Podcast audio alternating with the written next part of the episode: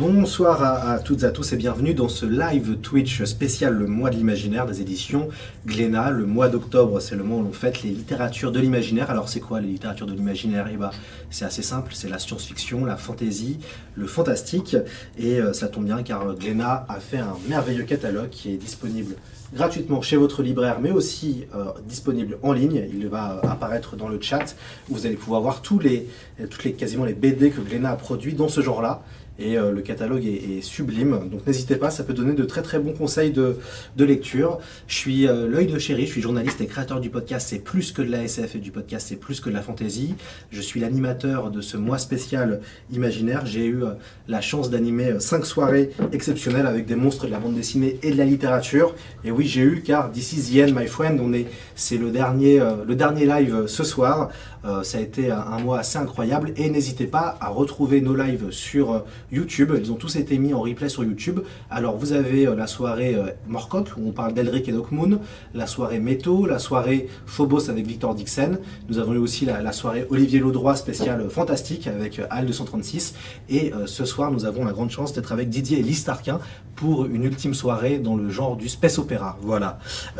avant de saluer nos, nos invités, je vais déjà faire une belle dédicace à nos amis du chat. Merci à tous ceux qui sont là euh, ce soir. Merci à tous ceux aussi qui vont, qui vont rester. Restez car nous allons faire un magnifique concours comme à chaque fois et vous allez euh, pouvoir repartir avec euh, de très très belles choses. Et n'hésitez pas aussi à poser des questions à nos amis sur le plateau. Ils seront, je pense, ravis et il n'y a pas de mauvaises questions. Alors, j'ai beaucoup de chance d'avoir ici un, magnifique duo, duo Didier Listarquin. Bonjour à vous et bienvenue sur ce live. Eh ben, bonjour. Bon, bah, écoutez, merci d'être là. Ensemble, vous avez créé une, chouette, très très chouette série UCC euh, Dolores, un euh, space opéra qu'on n'oublie pas du tout. On va montrer quand même euh, le dernier, le dernier numéro. Alors, Didier s'occupe du dessin, Lise s'occupe de la couleur, et ensemble, vous vous occupez aussi de l'histoire, mais on va y revenir un petit peu plus en détail sur les coulisses de la, de la création. Pour commencer, j'ai une question à, tous les deux. Mhm. On va prendre la fameuse DeLorean pour remonter dans le temps, et on, va s'interroger sur comment est né UCC Dolores.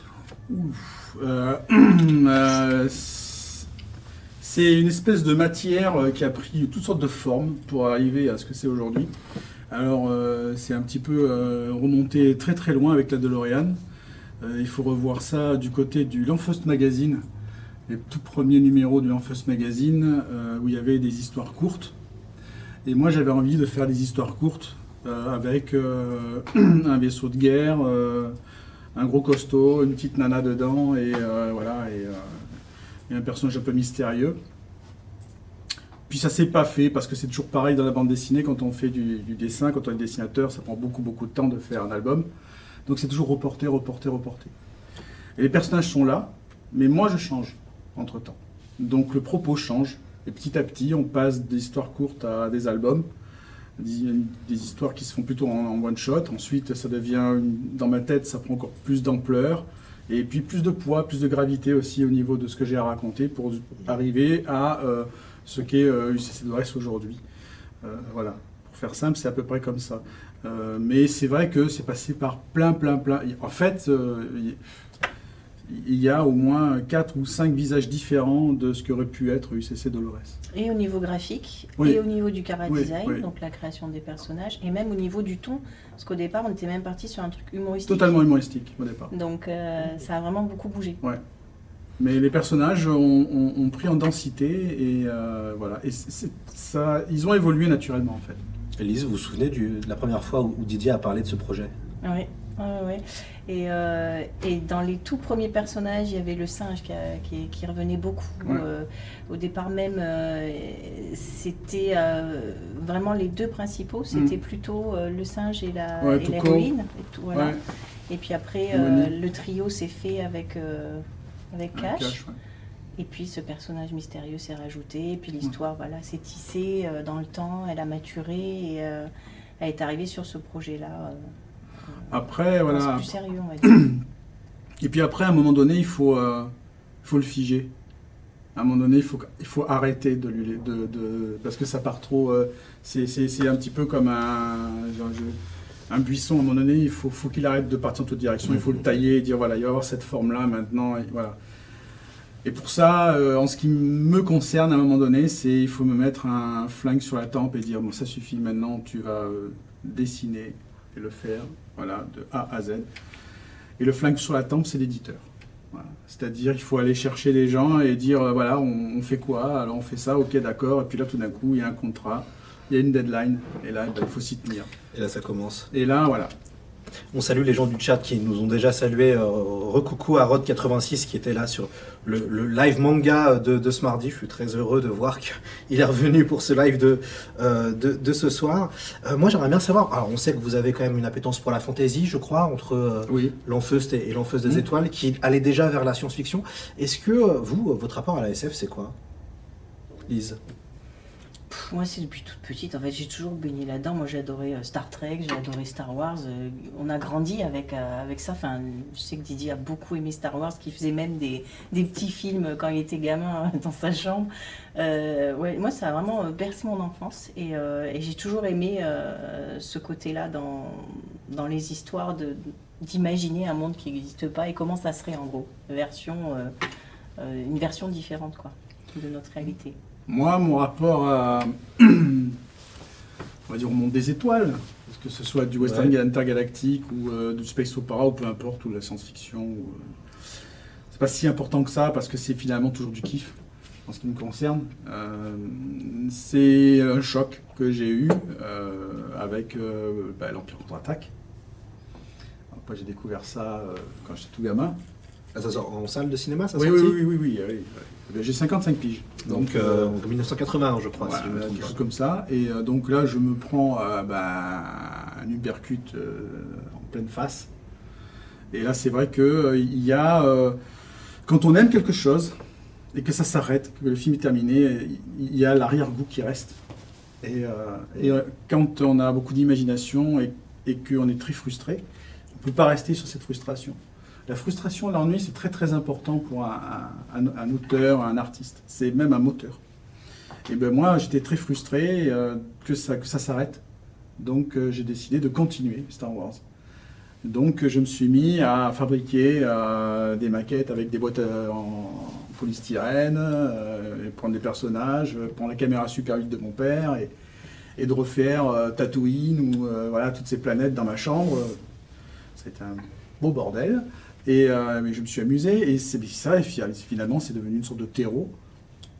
Et si, euh, dans un premier temps, on, essaie de prolonger le plaisir euh, qu'on a eu pour après un film comme Star Wars, enfin comme dans Attack, à un moment donné, ben, son imagination, elle prend un peu le dessus, et puis à un moment donné, on va, ça va y avoir comme une espèce de branche qui va sortir comme ça, et là, ça sera plus mon univers, des choses. Puis après, il y a aussi la bande dessinée.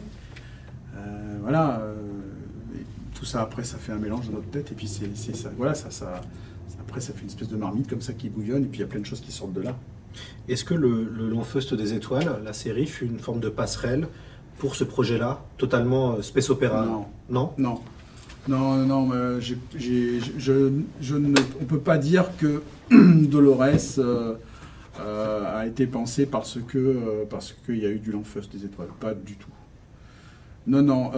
Je pense plus à cette transition hein, de genre, d'aller vraiment dans full SF, alors qu'avant vous étiez entre deux, entre la fantasy et la SF. En fait, euh, pour moi, Dolores, c'est c'est un western euh, qui a été dessiné par un type qui ne sait pas dessiner les chevaux, donc a décidé de faire ça dans des vaisseaux spatiaux. Voilà. Pour faire un peu simple, c'est un peu ça, c'est-à-dire euh, on prend des personnages, ils sont à un endroit, il y a un problème, et puis c'est go west Mhm. et on suit une piste et, euh, et il se passe ce qui se passe. C'est pas un char à bœuf, c'est c'est un vaisseau. Euh, voilà, et, euh, puis euh, il y a des tribus, euh, le- les racettes euh, dans les trois albums, c'est on va dire l'équivalent un petit peu des Indiens. Il y a eu une guerre qu'on peut assimiler à une sorte de guerre de sécession. Euh, Enfin, il y a tous ces éléments-là qui sont là, mais en même temps, euh, les- il c'est y a vraiment les codes du western, hein, de Mais- toute façon. Puis bon, c'est quelque chose que Voilà. tu aimes énormément aussi. Voilà. hein, c'est un Mais- genre qui te plaît. C'est ça. Mais en même temps, c'est ni plus ni moins que l'histoire du monde. C'est des choses qui se répètent indéfiniment. Il y a juste que euh, dans euh, un- une approche un peu typée western, euh, il y a le côté euh, euh, la nature euh, qui est là, très présente, euh, et qui nous ramène à notre condition. Nous sommes des animaux et nous sommes en mode survie. Euh, voilà. Oui, puis en plus on dit que le space opéra, eh ben, c'est c'est le, le, western entre guillemets de la littérature, puisque souvent le space opéra est, un genre qui est né au, début du XXe siècle, souvent dans les pulps, hein, dans les années 20, les années 30, il y a des séries assez mythiques comme Flash Gordon et compagnie. On a souvent fait le parallèle que finalement le space opéra c'était le western, sauf que c'était dans les étoiles et, non pas dans, dans, l'ouest. c'est aussi, je crois, un des premiers projets où vous n'avez pas de scénariste, où c'est vous qui êtes les, scénaristes. Oui. Alors, est-ce qu'on on se sent libéré, délivré, plus de scénaristes C'est ah oui, oui, bah, en fait, c'est ce qui, est, ce, qui est, ce qui est bien de mon côté, euh, après Alice interviendra euh, parce qu'elle elle y prend part. Euh, moi, de mon côté, par rapport à quand je suis sur UCC et Dolores, c'est simple, je suis, je dessine l'histoire que je veux raconter et je raconte l'histoire que je vais dessiner. Donc il y a ce côté, waouh, je fais ce que je veux. Après, attention, il y, a, il y a un petit vertige là-dedans. Il ne faut pas faire n'importe quoi pour autant. il faut rester cohérent. et il y a tout de suite ce côté, je peux tout faire, je peux tout prendre attention à l'indigestion. Donc il euh, ne faut pas tout faire, pas tout prendre. Quoi. Il faut faire les choses qu'il faut et il faut respecter euh, les personnages, l'univers, tout ça. Mais c'est vrai qu'il euh, y a quelque chose, il y a une satisfaction. Après, dessiner sur le scénario de quelqu'un, c'est un autre plaisir aussi. Hein. Il y a autre chose. on, est, on est plus dans un travail là de d'interprète. On nous donne une partition, qui est le scénario, et moi, mon travail à moi, euh, quand je reçois du scénario de Harleston, euh, c'est de le transcender. Et il y a là euh, aussi, j'allais dire, un ego, genre, vous allez voir ce que moi je vais en faire de ça. Mhm. Il y a aussi ça, il y a, y a, y a un défi. C'est pas, c'est pas le même plaisir. Et il est clair que sur Dolores, on est tous les deux avec un gros trousseau de clés et on ouvre la porte qu'on veut, qu'on veut ouvrir, quoi. On dit, je veux faire ça, on va faire ça. Elise, comment ça se passe alors sur, euh, sur bah, l'écriture? Moi, c'est. pour moi, en fait, c'est très différent. C'est deux projets qui sont presque pas comparables. Euh, quand je travaille sur l'Enfos, j'arrive sur un projet qui existe déjà, donc j'ai déjà des codes colorés qui sont en place, j'ai déjà euh, une charte à respecter, et puis, ben, certes, je vais amener ma part, ma sensibilité ou ma façon de, mettre en couleur ou en lumière, mais je n'interviendrai pas sur euh, grand-chose d'autre en fait. Alors que sur Dolores, je peux vraiment intervenir sur l'histoire. Comme Didier expliquait, c'est un vrai ping-pong, c'est un échange en fait. Euh, je lui dis, bah, moi j'aimerais bien travailler dans cet univers-là, dans cette ambiance-là. Peut-être il pourrait y avoir euh, des personnages qui font ça, ou alors non, plutôt pas. Là, ce que tu as écrit, c'est pas cohérent. Par exemple, à un moment, Moni fait quelque chose, je lui dis non, une femme ferait pas ça à ce moment-là. Ça, c'est une vision masculine. Et euh, voilà, ça va être des, petits échanges comme ça. Et puis après, ben, je peux intervenir euh, sur le dessin, même si j'interviens déjà euh, sur l'enfust aussi un petit peu. Là, je, je, je, je me sens complètement euh, libre de, de, le faire. Quoi. J'ai pas, je, voilà, je, je, me dis, ben voilà, le décor là, il me plaît pas. Qu'est-ce que t'en penses, Didier là Le décor, ça, qu'est-ce que t'en penses? Ouais, allez, on voit, on fait, on fait le décor. Ou alors je te propose ça ou celui-là, lequel tu préfères? En fait, on, on est vraiment, c'est, c'est vraiment une, une, collaboration assez étroite, puis, puis qui est très pratique, puisque comme on est ensemble au quotidien, euh, c'est facile. Hein, je, passe ma porte et je lui, je l'appelle, il vient ou vice versa. On peut vraiment échanger très très vite. Euh, donc c'est vraiment un, projet qui est assez incomparable avec tout ce que j'ai eu comme projet jusque-là, parce que même avec les autres dessinateurs, il n'y a pas la proximité, il y, a une distance, enfin voilà, c'est très différent. Au départ, quand euh, on, va dire les choses autrement, au départ, quand j'ai lancé UCC Dolores, c'était mon truc, mes idées, mes persos. Et puis au fur et à mesure qu'il a fallu euh, enclencher tout ça, que les choses commencent à se dérouler, naturellement, elle a pris sa place. Et euh, je me suis rendu compte que finalement, son avis euh, était un avis qui euh, n'était pas juste là pour dire ça c'est bien, ça c'est pas bien, mais ça, enrichissait l'univers. Et ça enrichissait l'univers. Alors ce qui est bien, c'est qu'elle a, une sensibilité qui est différente de la mienne. Elle a une culture, même si elle est comparable, on, est tous les deux, on est à fond sur la pop culture, mais on a aussi des goûts différents. Euh, elle a une approche, euh, moi j'ai d'avoir une approche sur la forme quant, au dessin, elle, va avoir une approche plutôt sur la couleur, sur la lumière. Euh, et, ça, se complète. Et, à un moment donné, ça devient, à force d'en parler dans tous les sens, ça devient difficile de dissocier ce qui vient d'elle, ce qui vient de moi. Donc à un moment donné, si au départ j'étais à l'initiative de ce projet, scénario et dessin, hein, à un moment donné, c'est devenu difficile de dissocier ce qu'elle avait dit, ce que j'avais dit, le dessin, elle l'a changé. Ok, c'est bon. Et à un moment donné, ça devenait l'album des Tarquins finalement. Donc, euh, donc c'était, c'est comme ça que les choses se sont faites. Il y a des séquences. euh, c'est vrai qu'il y a des moments où moi j'ai pensé un peu trop en mec. Et c'est là où euh, justement, ah tiens, c'est vrai. Peut-être qu'à ce moment-là, voilà, je vais dire, j'ai pensé un peu trop comme sur un scénario à la Lanfeust, qui est beaucoup plus, on va dire, euh, c'est clair que c'est écrit par un homme. Hmm. N'hésitez pas au niveau du live à, à poser des questions à nos, à nos amis euh, qui sont là euh, ce soir. D'ailleurs, question un peu people, co- co- comment on fait pour euh, travailler en couple Quand on se dispute, il se passe quoi? Vous... Plus personne travaille Euh, comment, comment ça, comment ça On- fonctionne? On se dispute pas, on est passionné, donc ça fait du bruit. On a des, quand on a une, une idée, quand on a, voilà, on la défend. Mais il y a un arbitre au-dessus. L'arbitre, c'est, C'est euh, ouais, il y a le temps, mais c'est aussi, c'est, aussi qu'est-ce qui convient le mieux. Ah, voilà. Donc généralement, quand ça, quand ça, ça va, quand on n'est pas d'accord, on n'est pas d'accord euh, deux heures. Et puis ça redescend et tout d'un coup, euh, hop, on se rejoint, elle prend une affiche, je prends un café et non, tu as raison, ouais. Ou alors non, voilà, et puis ou alors on va trouver une troisième idée, et voilà. C'est Bon, comme ça que ça se fait. Clairement, Euh, on oublie une chose, c'est que dans la boucle, il y a Cédric Hilland. C'est vrai, on n'en parle pas. Voilà. Lui aussi donne son avis. Et je dois avouer que ce qui m'énerve un petit peu des fois, c'est que souvent, euh, lui donne son avis, je suis pas d'accord avec ça, ça serait mieux ça. Je dis, oh, pff. Et puis elle, elle sort exactement la même chose. Donc, euh, bon, deux contre un, euh, mince, merde. ouais, mais enfin dans l'ensemble. Non, mais on a à peu de près manière même- générale, sur Ouais. les quatre albums déjà réalisés, euh, il n'y a pas franchement eu de dispute, hein, clairement. Non, puis on, on sait ce qu'il faut en fait. Je pense qu'on a vraiment une culture commune qui fait qu'on va dans, dans le même sens. Et puis, euh, bah, comme il expliquait, au départ, euh, il est à l'origine de l'histoire. Moi, c'était même pas prévu euh, que je travaille forcément sur l'album. Donc, quand j'ai fait, quand il m'a demandé de, de- de faire les couleurs, j'ai fait, un- j'ai dit attends, je vais d'abord faire une page, je vais voir ce que ça donne. Euh, et puis, euh, bah, je suis rentrée assez euh, naturellement et facilement dans l'univers, donc ça allait. Mais pour moi, c'était pas couru d'avance que, que j'intègre ce projet-là. Et en fait, ça s'est fait, mais vraiment tellement naturellement qu'on partage ça que les questions sont plus vraiment posées derrière. Quoi. hein. Ouais. Ouais, non, après On a c'est. bien trouvé chacun notre place dans. dans- Et puis je, je pense que euh, c'est une rencontre quand on, quand on fait, euh, quand on crée quelque chose, euh, on, on rencontre le personnage de Moni, on rencontre et, Mhm. et je pense qu'on a fait la même rencontre, on a la même vision euh, de ce qu'est Moni, ce qui est Cash, euh, voilà, qui est Tuco. euh, on les perçoit à peu près de la même manière et euh, on- voilà.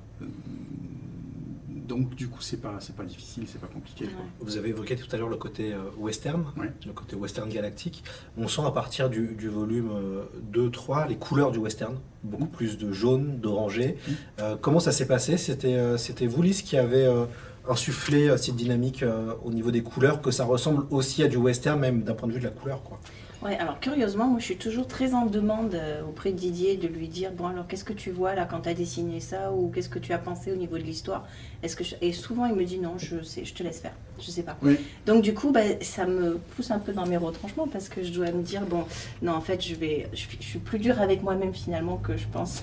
J'ai dit non en fait je vais faire des tests, je vais voir comment je vais faire, je vais trouver le meilleur truc et puis je regarde plein de films, plein de dessins animés, plein de, de photos, plein de plein de choses pour essayer de me faire un peu comme euh, une ambiance, faire des recherches sur ce que je sur ce que je vais aller- enfin, sur ce que je vais faire et après je fais une ou deux pages et je lui montre et je dis voilà je pense cette ambiance là ça serait bien par rapport à l'histoire qu'est-ce que t'en penses? Et en général euh, ça match hein, c'est un peu ça Ouais, c'est ça. Moi, je, je ne veux pas lui donner d'indication. Enfin, je lui- je- il y a une indication déjà, c'est l'histoire. Mhm. Euh, s'il fait chaud, s'il fait froid, s'il fait jour, s'il fait nuit, euh, bon, ben déjà, voilà. Euh, s'il y a du danger, si c'est si si c'est calme, euh, évidemment, d'emblée, on va penser à des couleurs euh, dans un genre ou dans, dans une direction ou dans une autre. Et, puis- les couleurs, les couleurs elles sont codifiées aussi. On peut parler des couleurs sans les nommer. Si je dis, je sais pas, moi, elle est mariée, on peut tout de suite penser blanc. Et si je dis enterrement, ça sera noir. Si je dis attention danger, ça sera rouge. Si je dis c'est froid, c'est bleu. Si je dis bio, c'est vert. J'ai pas évoqué aucune couleur, mais il y a des codes. Dans la BD, dans une histoire, c'est pareil. Alors donc déjà, il y a ça, il y a, déjà quelque part euh, une, direction qui est déjà donnée. Euh, et ensuite, après, euh, après, il faut qu'elle se fasse plaisir. Et puis, je veux être surpris aussi. Quand on maîtrise comme ça, au départ, le scénario, le dessin, moi, j'ai besoin d'être surpris. J'ai besoin, à un moment donné, de me dire Ah, ça peut être ça aussi. Euh, à un moment donné, il faut être aussi le spectateur de ce qu'on fait. Euh, ça, alimente l'envie de continuer. C'est, euh, je crois que si je devais ne jamais être surpris de A à Z, ça serait comme mort. Ça serait, les personnages, je dois, quand je, quand j'écris, j'entends leur voix. Le texte vient parce que je, les entends. Ils n'ont pas le même type de voix. Euh, euh, voilà, euh, et puis tout d'un coup, quand perso- il y a de la couleur, euh, ça, prend une autre tournure et puis ça, peut déclencher aussi des envies. Je crois que si euh, tout était maîtrisé de A à Z euh, euh, jusqu'au pixel, euh, ça serait d'un ennui mortel. Quoi. Euh, il faut une part comme ça de surprise, même dans le dessin. euh, euh, des fois, euh, ben, je dessine des choses. euh, ah tiens, euh, j'aime bien ce personnage-là. J'imaginais pas ça comme ça. Elle aussi, elle peut être surprise par mon dessin. Oui, ouais. C'est Et puis il y a des personnages où il y a une alchimie aussi. Moi, il y a des personnages j'adore mettre en couleur. Euh, je les ressens vraiment euh, Mm. bien. Et d'autres, c'est plus poussif parce que bah, bon, c'est moins, ça match moins. Quoi. En fait, les personnages sont vivants. Quoi. On- ce sont des rencontres. Ouais, c'est complètement ça. Et s'il n'y a pas cette rencontre, c'est que du papier. Et après, en ce qui concerne l'univers, c'est vrai que la couleur peut amener euh, de la vie. Par exemple, sur la planète des racettes, moi je voulais euh, amener euh, des, des petites lucioles, de la bioluminescence, des, des- des- plantes un peu euh, euh, phosphorescentes la nuit, amener des, des- des- des choses comme ça. Pour le vaisseau, pour lui donner de la vie, parce que le vaisseau c'est vraiment un personnage à part, à part entière. hein. Le, le- le Dolores a vraiment euh, une- Un cachet. un cachet, Mhm, quelque chose. Et donc, pour amener ça, je, je disais à Didier, il faut qu'on arrive à le faire vivre, même s'il ne parle pas.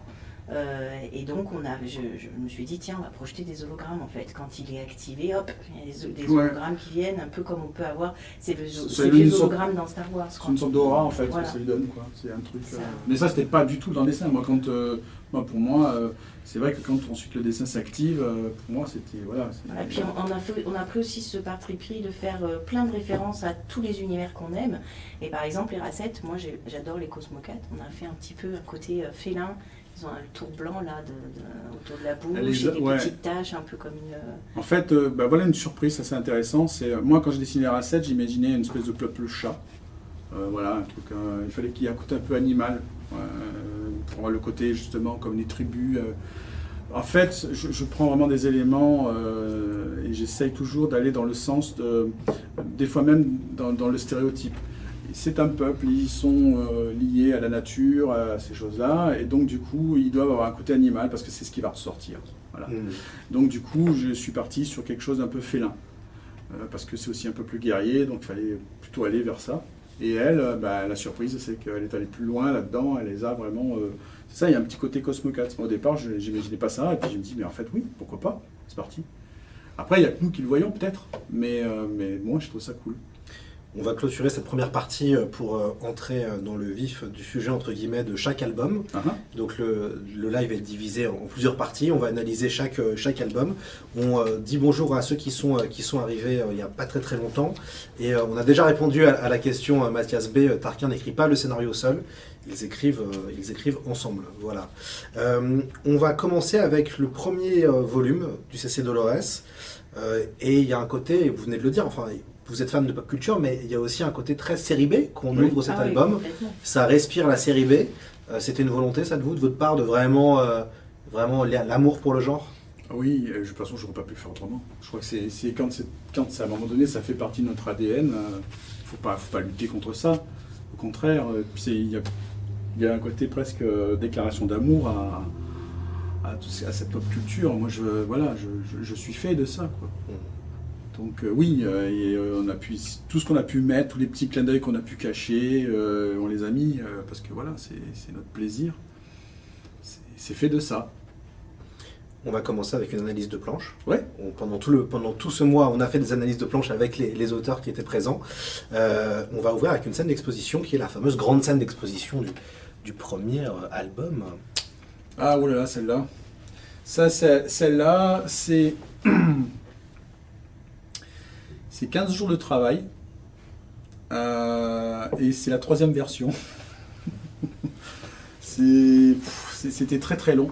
Alors, euh, ce qui est intéressant dans cette, page, dans cette double page, euh, c'est que, euh, bon, évidemment, on est, c'est la surprise.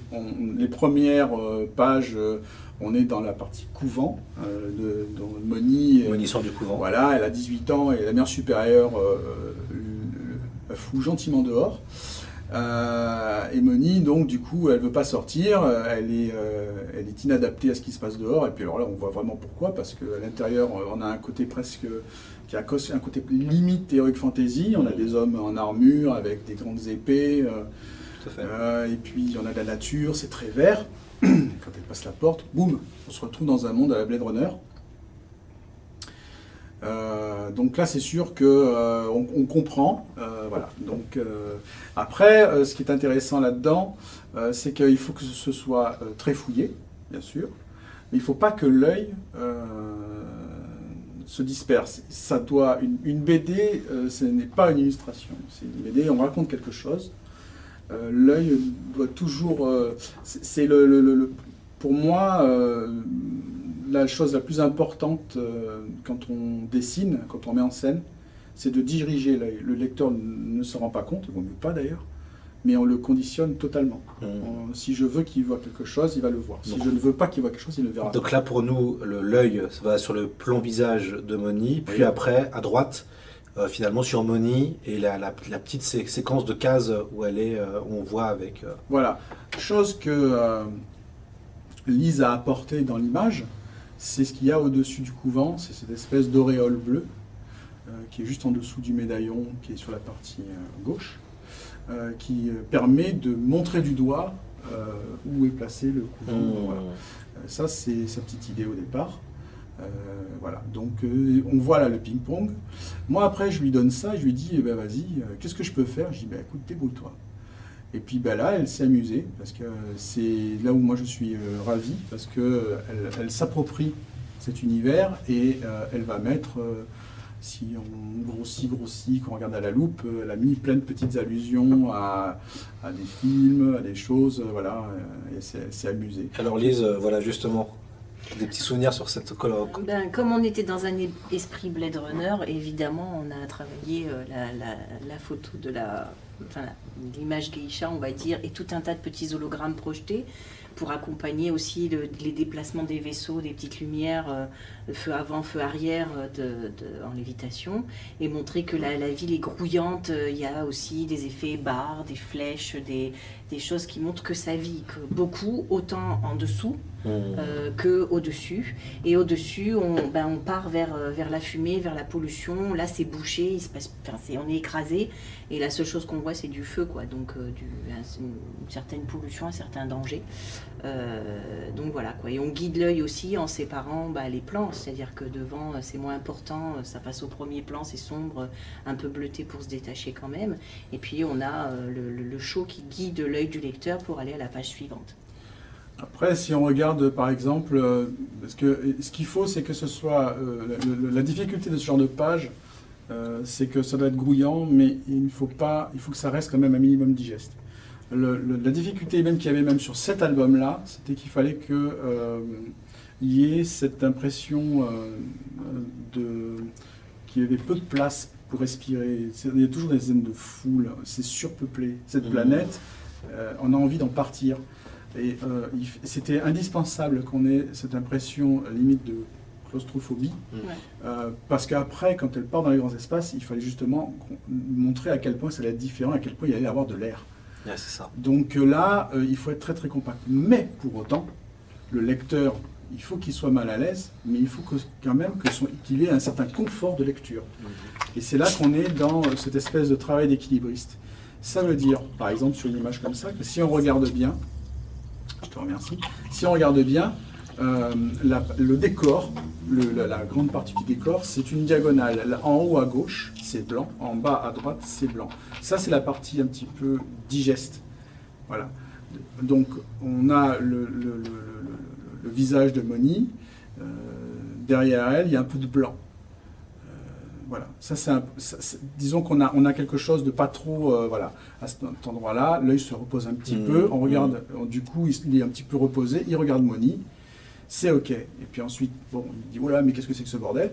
Et ensuite, mais évidemment, il est, il là, un album ça se lit, il passe ensuite aux images, euh, voilà. Et là, j'ai décidé de faire comme une petite page dans la page, avec, avec des- des marges, euh, pour dire, voilà, ça, on est, là c'est la partie, le reste vous regardez, là vous lisez.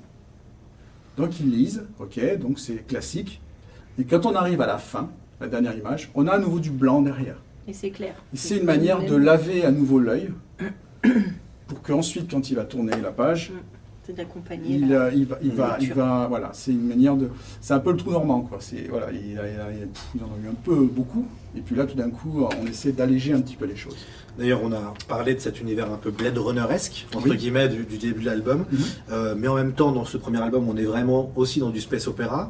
C'est quoi le, les- les- le secret visuel d'un bon space opéra, euh, selon vous?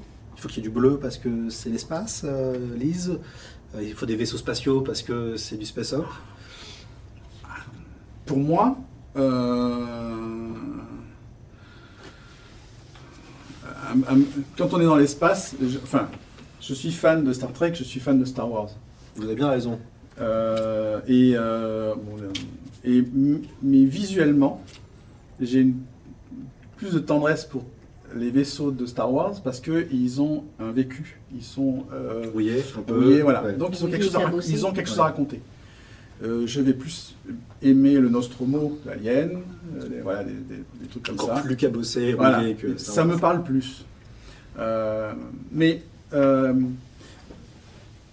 dans, Star, dans Star Trek, c'est autre chose. On est, c'est pas le même propos. Là, on est hyper clean, hyper propre. Voilà, ça c'est autre chose. Il y a quelque chose d'un peu utopique. Bah, c'est une utopie voilà. d'ailleurs, spatiale. Et dans Star Wars, on est dans euh, voilà, euh, c'est le gros, c'est un gros merdier. Et puis euh, il faut voilà, on, est- on est censé être dans un Falcominium qui, euh, a- on appuie sur un bouton, on a la vitesse supraluminique, mais ça marche jamais. Donc voilà. Moi, j'avoue que j'ai plus de tendresse pour ça. Pour moi, après, si on, c'est quoi un space opéra? Un space opéra, c'est un monde qui est super ouvert. Euh, on est dans l'espace, mais il faut jamais, jamais, jamais oublier une chose. C'est que les gens qui lisent ce bouquin, ceux qui créent, sont sur cette planète. Notre imagination est donc conditionnée par ce que nous connaissons, ce que nous vivons. On ne sait pas ce qu'il y a dans l'espace. Et d'ailleurs, souvent, euh, quand on apprend un truc, euh, c'est des choses qu'on a du mal à imaginer parce que c'est plus fort que notre imagination. Moi, quand on m'explique ce qui se passe à l'intérieur d'un trou noir, je comprends pas. On a beau me l'expliquer, je comprends pas. Donc, euh, c'est ça me dépasse. Donc, euh, je crois que le mieux, c'est de faire quelque chose qui touche les gens. Ce qui touche les gens, c'est des choses qu'on comprend, c'est des choses qui sont tangibles, c'est des choses qui sont sur notre planète. Et notre planète, elle est extrêmement, extrêmement, extrêmement riche. On a de la glace, on a des déserts chauds, on a, on a de la mer, on a des chaînes montagneuses qui sont vertigineuses, on a des peuples extrêmement différents, on a des, histoires, euh, tout ça c'est très très différent. Puisons là-dedans, c'est un coffre à jouer qui est colossal. Donc il faut puiser là-dedans, et ensuite lui donner euh, une, euh, comment dire, une, autre dimension. C'est juste ça en fait. Pour moi, un bon space opéra, un bon western, enfin un bon western intergalactique, ou n'importe quoi, un bon heroic fantasy, ça s'appuie toujours, toujours, toujours sur la réalité. Mais on va lui donner euh, euh, une autre dimension. Voilà. Quand on regarde euh, ce qui se passe dans Star Wars, Star Wars c'est une histoire d'une famille, c'est quelque chose, voilà, c'est pas. Et, à chaque fois, on peut trouver dans, une nouvelle peuplade, une nouvelle planète, des correspondances avec ce qui se passe sur notre planète. C'est ce qui fait qu'on va être touché. Si on s'en éloigne trop, à un moment donné, on ne va pas s'y retrouver finalement.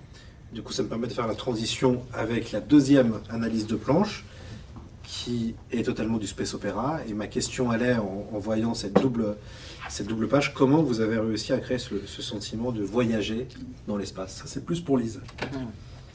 Euh, bah, moi, j'ai regardé beaucoup de documentaires euh, justement sur l'espace, la planète. J'ai même rencontré un astronaute avec qui on a parlé de comment on voit la, la- la Terre vue de l'espace. Donc, euh, il m'a montré des, des images de, de quand il était dans la station là. Et euh, il m'a montré. Et en fait, quand j'ai vu les images, j'ai dit mais moi je peux pas faire la planète, je peux faire comme ça. Donc, je me suis inspirée évidemment de ce qu'il m'a montré. Mais par contre, l'espace, je peux pas le faire comme ça. Parce qu'en fait, dans l'espace, c'est noir. Ouais, c'est ça. Et moi, je voulais pas que ce soit noir parce que bah, ça aurait bouché complètement euh, tout le truc. Donc là, c'est un peu une interprétation parce que dans la réalité, c'est pas ça. Après, pour tout ce qui est nébuleuse gazeuse, les trous noirs, les machins, tous les effets, les planètes au loin, les, les éruptions et ça, là, je me suis éclatée, j'en ai profité, j'en ai fait plein. Et d'ailleurs, il y a plein d'autres euh, images où on voit des grandes planètes comme ça. Ça me plaît bien de faire ça en couleur directe. Et, euh, et, en fait, moi, je trouvais que mettre ce bleu euh, avec ces, ces, effets un petit peu là de, de, de nébuleuse, ça, ça entraînait vers le voyage, quoi, et l'envie d'aller voir euh, ce qui se passe ailleurs et qui est complètement le propos à ce moment Ah oui, de la scène, quoi. Elle fuit cette planète étouffante et elle part vers sa vie, vers, ce, vers, vers son avenir, quoi. Et, euh, et d'ailleurs, c'est bien marqué par euh, tous ces déchets qu'il y a autour de la planète qui, qui, qui sont en train de la- de l'abîmer complètement. Euh, où on peut trouver des petites choses cachées d'ailleurs, dans ces petits déchets flottants. À vous de regarder. et voilà quoi. D'ailleurs, c'est intéressant, les- le, le public euh, trouve les, les planches superbes. Ils ont raison. n'hé- N'hésitez pas à aller en librairie pour découvrir les, les albums si vous ne connaissez pas encore la, la série. Est-ce que, Lise, vous avez vu euh, les photos du télescope James Webb? Non, Vous n'avez pas encore vu ça? Il faut Non. que vous voyez ça. C'est Ah le ouais nouveau télescope qui permet de photographier euh, l'espace et euh, l'univers. Et c'est assez euh, sensationnel ce qu'on voit en termes d'images. C'est totalement, ça change vraiment euh, la, la vision qu'on a de l'espace et donc c'est très lumineux. Il y a du violet, il y a du jaune, il y a des milliers d'étoiles. Vraiment, si vous pouvez regarder ça, vous pouvez trouver ça sur Internet sans problème. Euh, ça fait vraiment rêver et, je pense que ce sera intéressant de voir dans l'avenir si ça impactera euh, des, des- des dessinateurs, des illustrateurs, des graphistes pour plus on avance dans le niveau technologique, plus on commence à voir à quoi ressemble réellement euh, l'espace et ça, ça donne aussi un, un imaginaire. On va revenir sur le personnage principal Mhm. quand même, euh, sur Moni. Est-ce que vous pouvez nous, nous la, nous la présenter? Moni, au départ, euh, ce qui est in- intéressant, c'était un personnage que je- qu'on a pensé vierge de tout. Euh, elle, a, elle a pas de famille, euh, elle a pas d'idées. Les idées qu'elle a, c'est des idées qu'on lui a inculquées. hein. C'est, alors, c'est une orpheline. je- je- je- voilà. et, Elle vit dans un elle couvent. vit dans un, voilà, dans un couvent. parce qu'elle a été abandonnée. c'est ça. Voilà, et, c'est le départ. Et donc, euh, donc, du coup, bah, euh, sa vision du monde, c'est la vision du, bah, de, de- de- des bonnes sœurs de ce couvent. Euh, elle, elle connaît rien au monde, connaît rien à rien. Et c'est ça qui est intéressant, que c'était un personnage qui est en devenir. Ce qui est intéressant, c'est qu'on va, elle va, on va découvrir ce monde, le danger, tous les enjeux, tout, tout, en même temps qu'elle. Et ce qui est intéressant après, c'est euh, qu'est-ce qu'elle va pouvoir en faire de ça, justement? Euh, elle n'a rien. C'est une, pauvre, c'est une pauvre nana en fait au départ. C'est vraiment euh, voilà. Et ce qui est intéressant aussi, euh, c'est de jouer sur euh, bah, des, des- des- des contrastes. je, je voyais au départ, voilà, voilà, j'imaginais une, une- une jeune qui sort d'un couvent, voilà, et donc une oie blanche et qui se retrouve, qui se retrouve dans un, à hériter d'un vaisseau de guerre. Je trouve ça rigolo d'avoir euh, voilà, une oie blanche dans un vaisseau de guerre. C'est un petit peu comme une poule qui a trouvé un couteau. quoi. Qu'est-ce qu'elle va en faire? Ça, c'était marrant. Et pour moi, ce qui est intéressant, c'est que Moni n'est que la moitié de quelque chose. C'est-à-dire que Moni, elle n'a pas assez de vécu pour pouvoir vivre dans ce monde. C'est impossible. Normalement, une nana comme ça, je lui donne une semaine à vivre. Mais elle va elle n'a pas assez de vécu pour pouvoir vivre. Mais elle va rencontrer quelqu'un qui a trop de vécu pour continuer à vivre. C'est cash. Donc, euh, ensemble, euh, ils, vont, ils vont pouvoir faire un bout de chemin ensemble, ça c'est sûr. Elle va avoir besoin de lui, mais lui, il a besoin aussi d'elle, quelque part. Et il a quelque chose à transmettre. Parce que c'est une histoire finalement sur la transmission. Euh, Moni. Donc, euh, enfin, lui, c'est le reste. L'histoire de Moni, c'est c'est une histoire de, sur le premier cycle sur la, sur la transmission, en fait. Voilà. Lise, sur Moni? Moi, j'aime l'idée qu'elle euh, qu'elle n'ait rien au début, qu'elle soit euh, vide de tout et justement prête à, se construire avec les albums qui défilent et euh, à se faire son caractère, à s'affirmer et à devenir une femme forte dans un monde qui est quand même très dur, avec en plus des planètes différentes où il se passe à chaque fois des choses pas simples.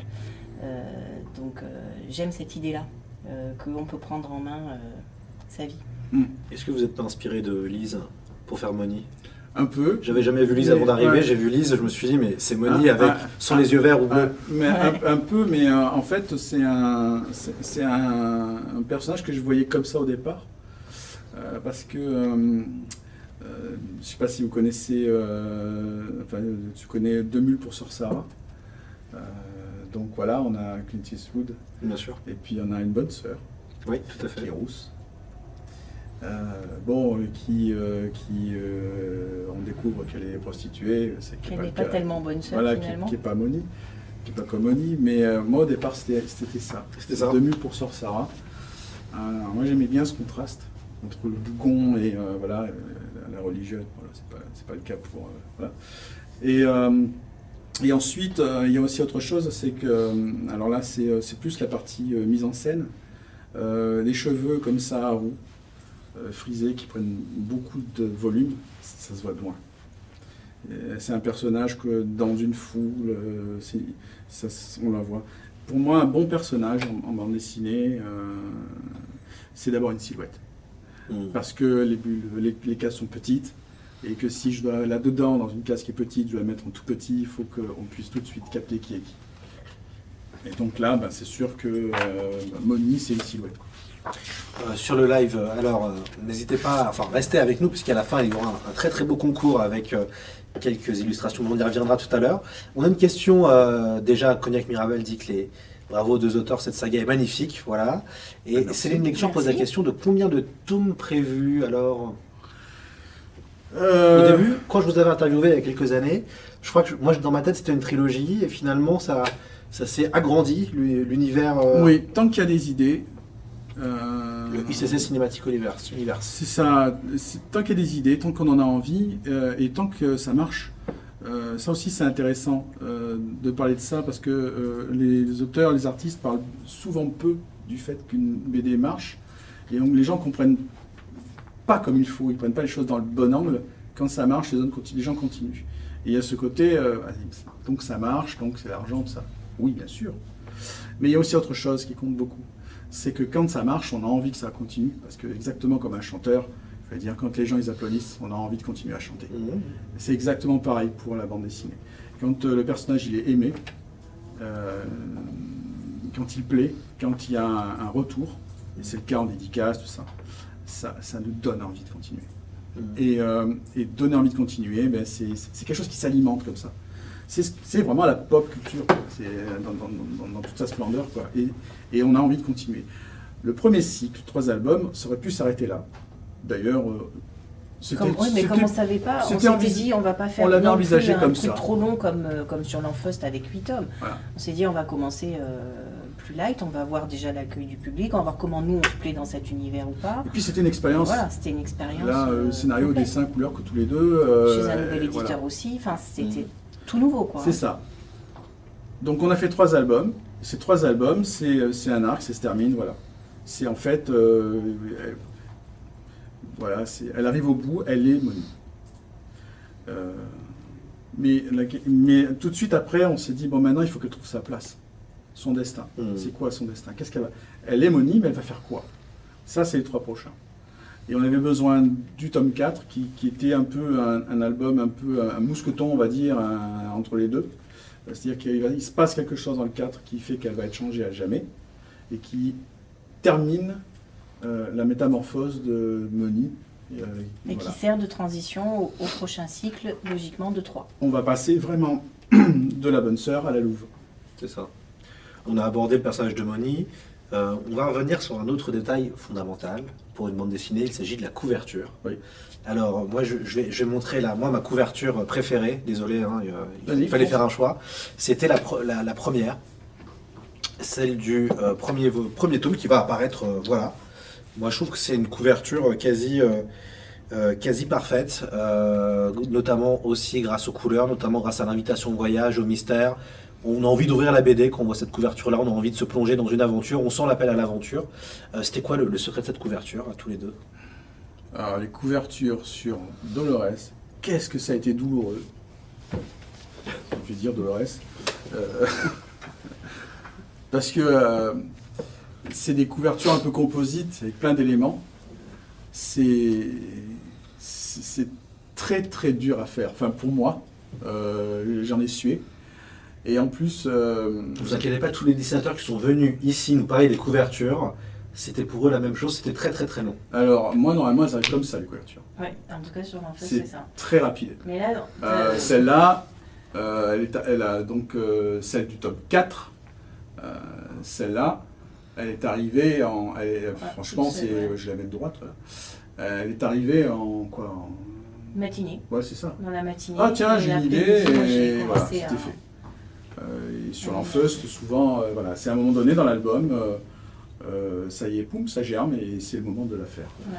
Euh, pour revenir à la couverture euh, du tome 1, c'est le truc déjà, c'est que la différence avec l'enfeust, l'enfeust, on n'a plus besoin de le présenter. Euh, Là, c'est c'est un tome 1 euh, d'une nouvelle série que personne ne connaît, donc il faut donner envie. Il faut présenter les, les personnages.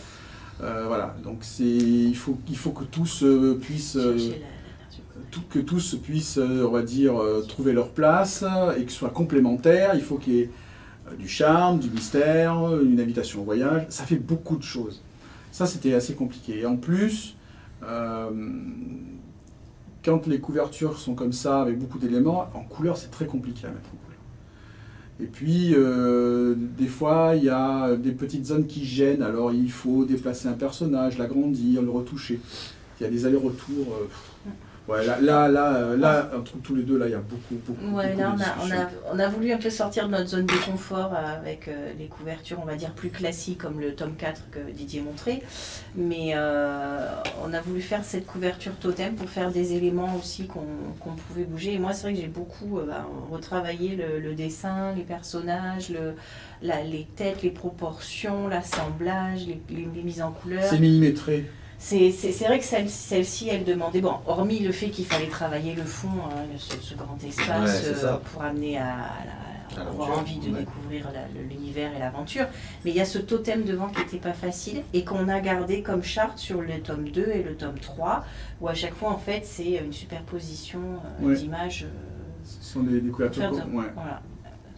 C'était un peu l'idée du, du départ. Et c'est vrai que c'est- un format qu'on a moins l'habitude de- d'utiliser et Après, la couverture, c'est un défi. hein. C'est une couverture, euh, ça n'est pas une illustration.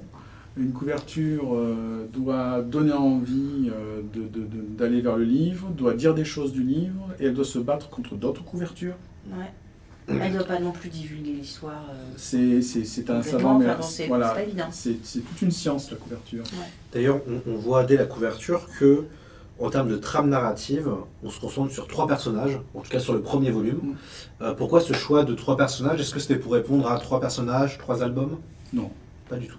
Non, non, c'est naturellement. euh, On a, euh, voilà, on a euh, évidemment Moni, on a Cash, hein, donc qui est, on va dire, vraiment son, son, son- son- son opposé. Et puis on a le, le personnage un peu mystérieux qui, voilà, qui, qui, qui est là euh, dans le Dolores euh, et, qui- est, un- qui, qui est en gros euh, le passé, qui, qui, qui incarne un petit peu le passé de Moni. Il est censé savoir d'où elle vient, voilà. Et en fait, pour avancer dans la vie, pour grandir, on a besoin de racines. Il représente un petit peu justement les racines de Moni. Donc, elle a besoin de savoir un petit peu qui elle est, d'où elle vient, pour pouvoir un peu pousser. Voilà.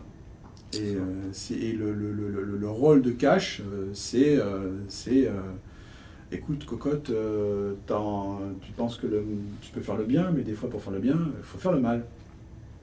Vous, vous, donnez beaucoup d'informations sur votre univers dans le premier album. C'est obligatoire ça pour immerger le lecteur? Parce qu'on a vraiment cette, sensation d'immersion qu'on lit le premier album du CC Dolores. Parce que vous mettez du méta, parce qu'il y a de l'univers, parce qu'il y a plein d'informations. Ça, c'était une volonté? Oui, euh, je pense qu'on en, on en découvre beaucoup, mais à un moment donné, si on, ce qu'il y a, c'est que euh, si on met, euh, si on découvre trop, si on a trop à découvrir sur les trois albums, la, que- la question qui se pose, c'est qu'est-ce qui reste comme place pour les personnages? À un moment donné, il faut qu'ils aient de la place pour eux aussi. C'est ça. Donc le vide-rideau, on a le décor, on prend le temps de découvrir le décor, les premiers personnages arrivent, leur première réplique, ils se présentent, il commence à y avoir deux trois scènes qui les représentent un petit peu, mais à un moment donné, après c'est eux qu'on suit. Euh, donc le décor, le monde, euh, il faut le définir.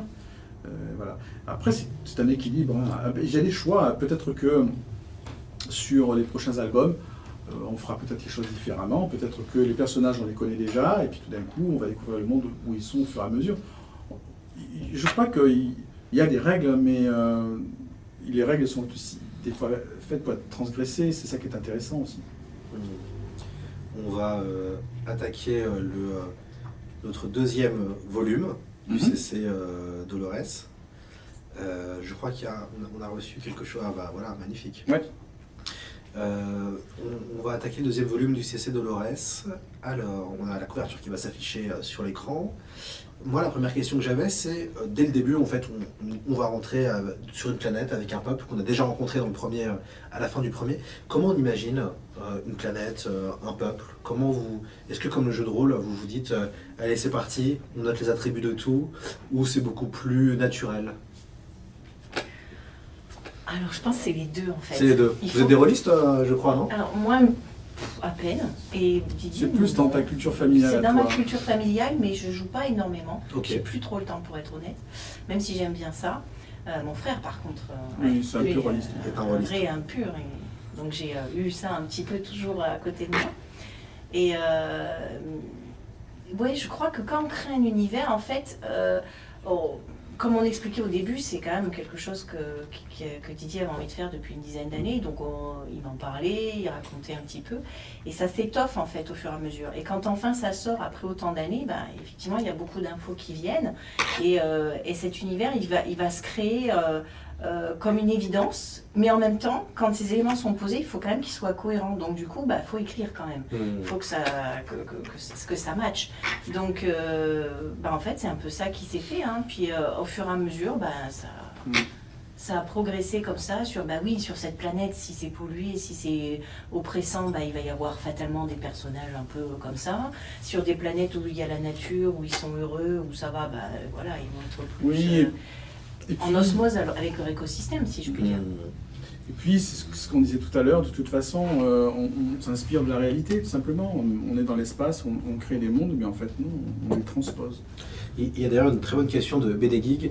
Il y a une ambiance différente dans les, dans, les tomes, des couleurs qui vont de l'Amazonie à Avatar en passant par des plaines, des plaines enneigées. Quelle ambiance Lise a préféré mettre en couleur? Oh, Déjà, je suis ravie qu'il ait vu tout ça. Parce que ça, bravo, bravo BD Geek. parce que ça compte beaucoup. J'essaye vraiment de rythmer euh, toutes les scènes par des ambiances colorées très marquées pour accompagner la lecture. Euh, pour, pour, permettre aussi de bien rentrer dans l'univers.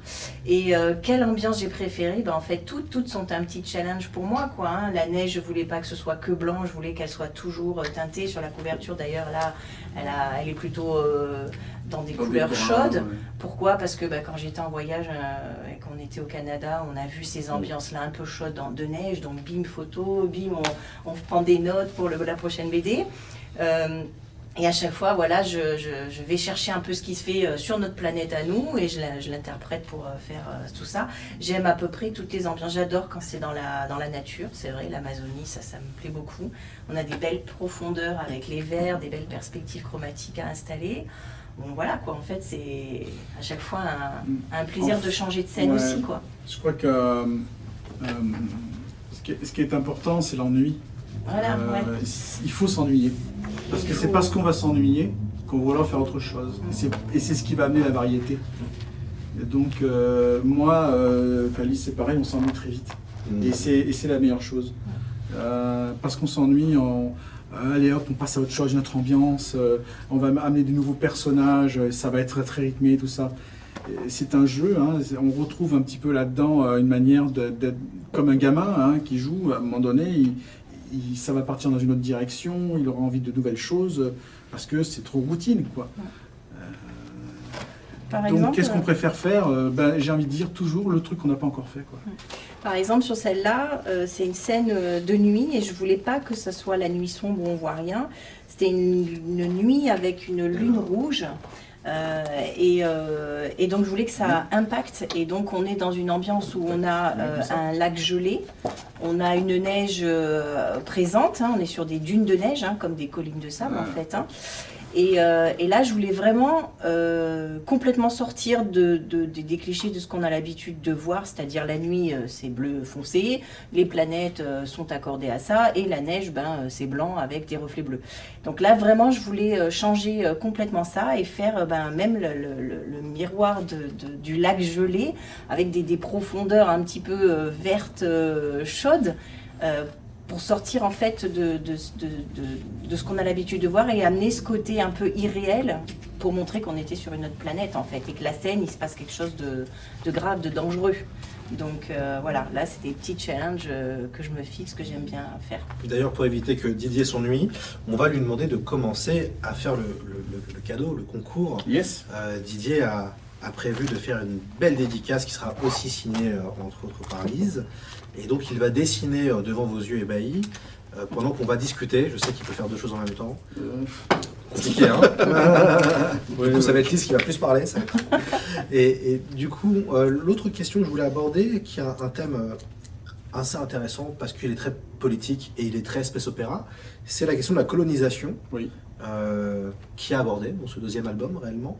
Euh, ça aussi, c'est euh, c'est plutôt rare de voir, de voir aborder ces questions-là en SF, même si ça fait partie du, du genre. euh, C'est inévitable, j'ai envie de dire presque. Inévitable C'est- pour Ouais. À partir du moment où on va dans d'autres endroits, où il y a la possibilité de se déplacer, il y a colonisation. C'est de l'histoire du monde. Et il n'y a pas de. C'est. l'histoire du western aussi. hein. Mais oui, c'est ça. mais oui. euh, mais, euh, de toute façon, quel que soit, à partir du moment où on a, on a, on a trouvé qu'on pouvait euh, traverser un océan parce que le bois ça flotte, on a fait des galions, on est allé sur un autre continent et puis euh, ah ben tiens, et- et ils ont, euh, il y a de la richesse. euh, et bon, ben, on va leur taper sur la gueule et puis on va prendre leur richesse. Mais ça c'est, et puis c'est pas que l'Occident, c'est tous. C'est- le vivant qui fait ça. C'est aussi, j'ai, j'ai- pour ce qu'on dit, on parle des hommes, l'humanité, mais les animaux font ça aussi. Mm. C'est une part animale. On va changer de territoire, on va aller sur un territoire où il y a peut-être plus de gazelles euh, et puis d'antilopes, on va chasser euh, les autres lions, et puis, et puis voilà. Et puis quand il n'y en aura plus, on ira dans, trouver un autre territoire encore. Voilà, c'est comme ça.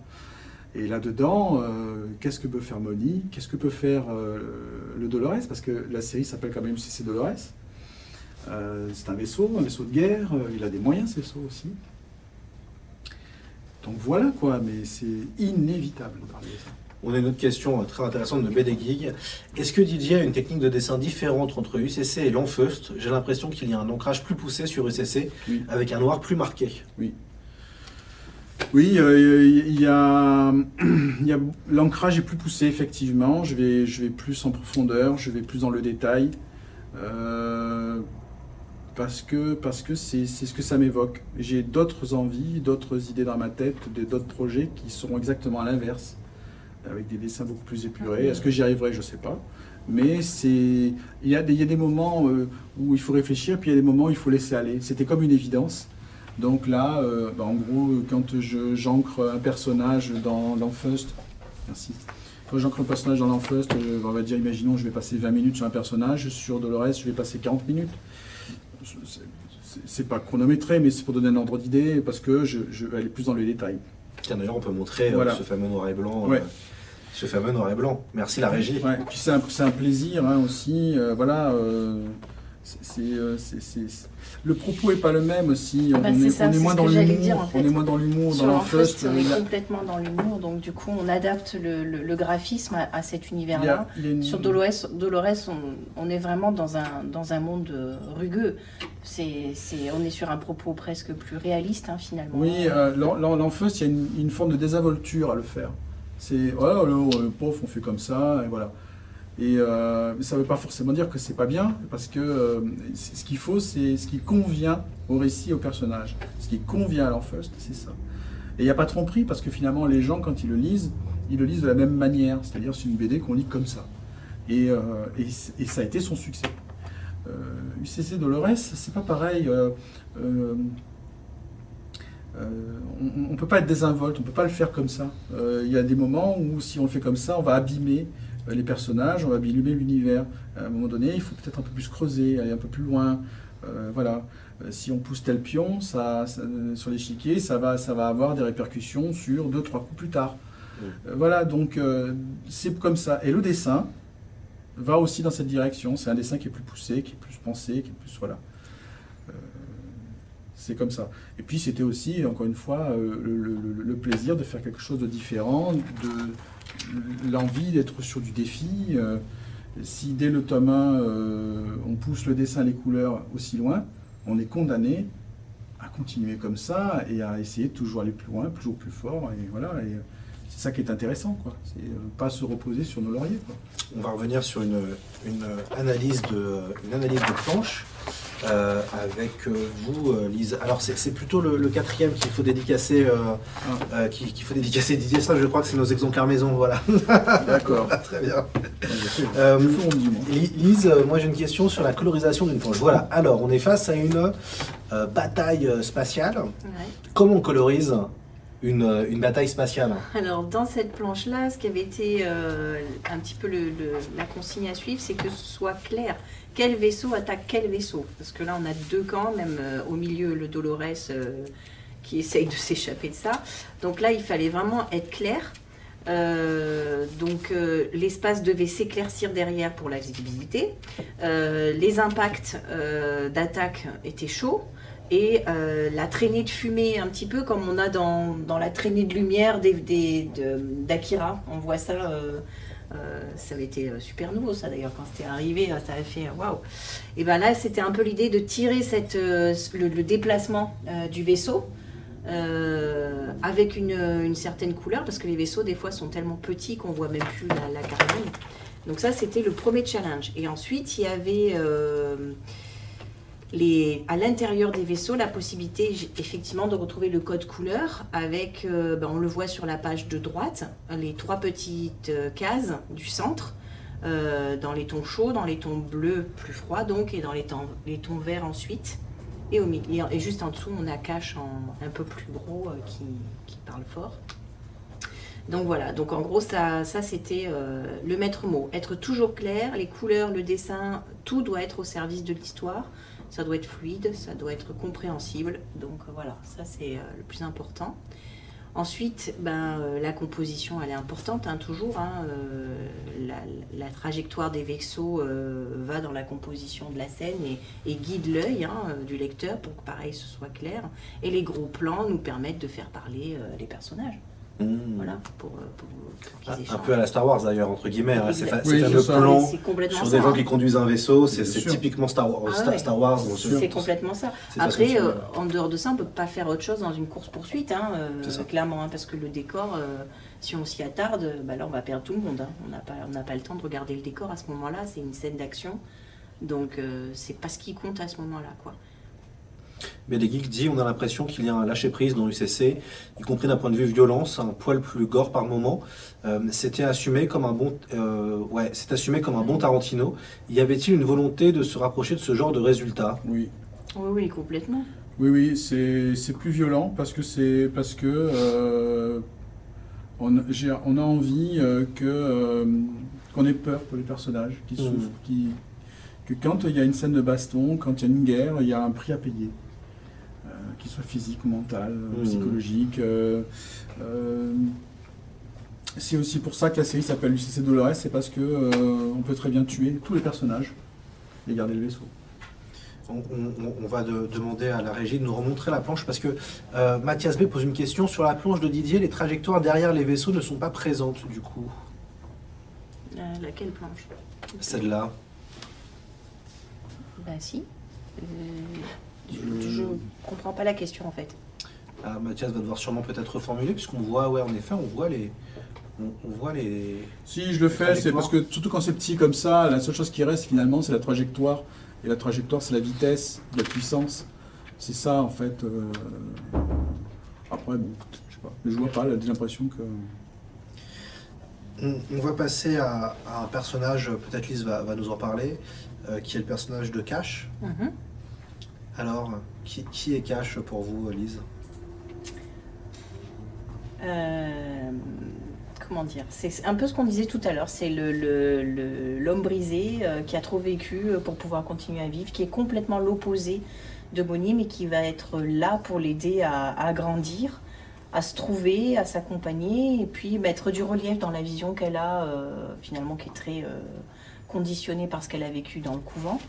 Euh, et lui expliquer euh, qu'il n'y a pas euh, que le bien que le mal, qu'il y a des nuances, que, que voilà. Et il va vraiment l'aider et l'accompagner ben, dans, dans, dans, cette quête qu'elle a de, de, se découvrir et de, et de, trouver qui elle est. Quoi. il, il, amène beaucoup de relief. Il est, moi, je l'aime beaucoup aussi parce qu'il a un côté très baroudeur, mm. sombre, un peu brisé, mais en fait qui, qui, qui, qui est plein, plein de tendresse, plein d'affection pour elle, hein, parce que clairement, ils, euh, ils, font à chaque fois qu'ils contournent une page hein, dans la BD, euh, donc euh, même si c'est un gros dur.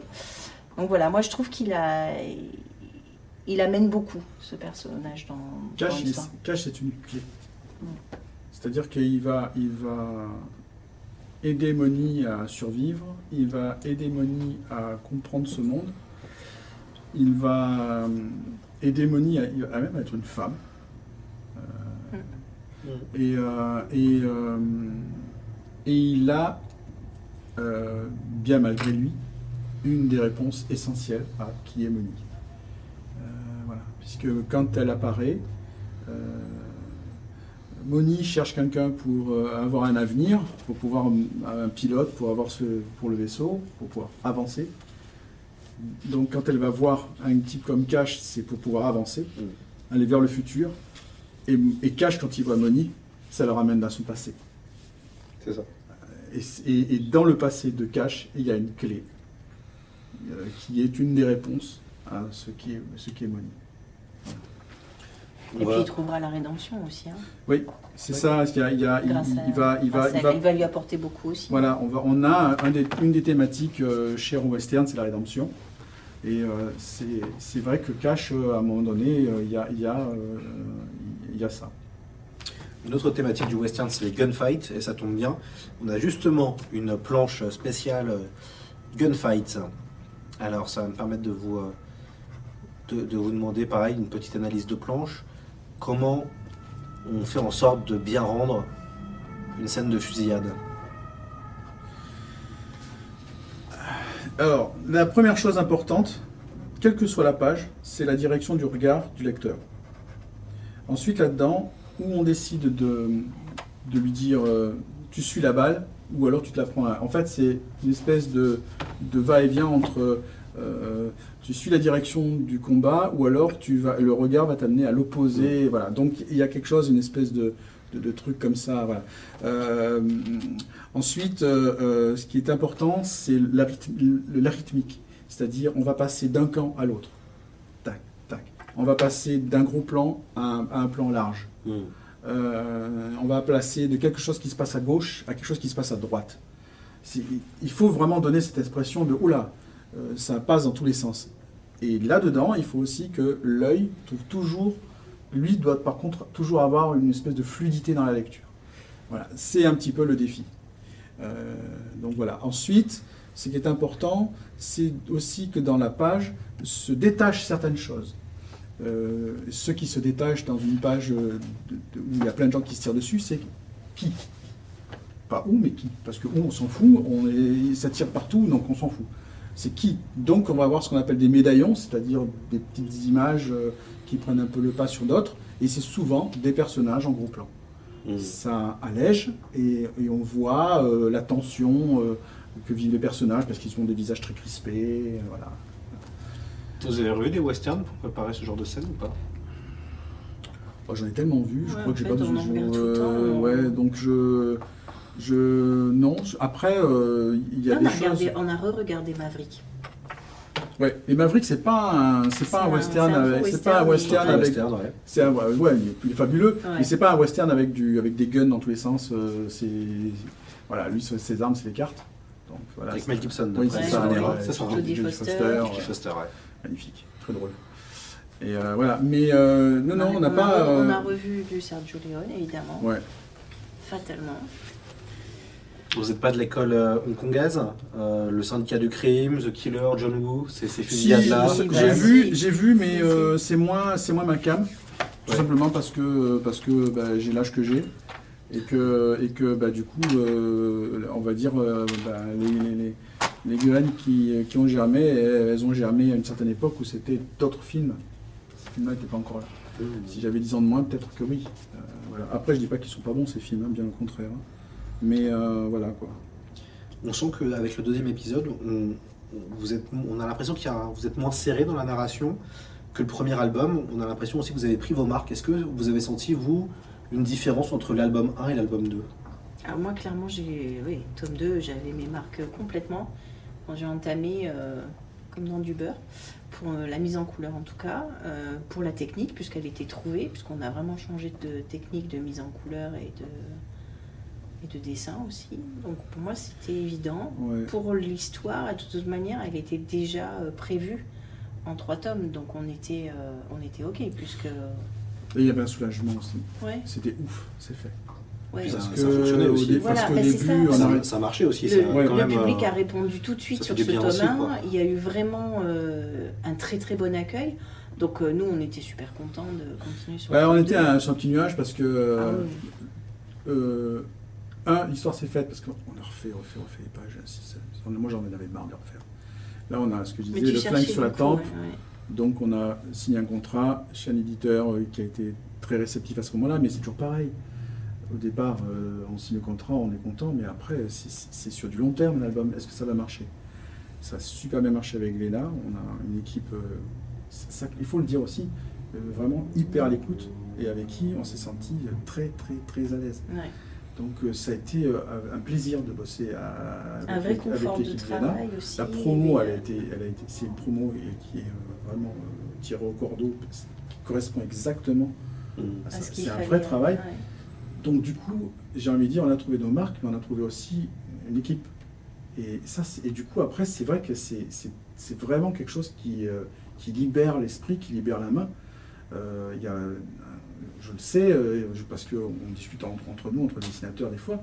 euh, quand on fait une BD, on est dans son atelier, on est dans son coin, on, on bosse, mais euh, mais il y a d'autres personnes qui sont avec nous. Mhm. Et si ça ne matche pas, euh, ben, c'est- ça, grippe. quoi. Ouais, tout à fait. Là, au contraire, c'est Ouais, ouais, non, ça, c'était vraiment, c'était super.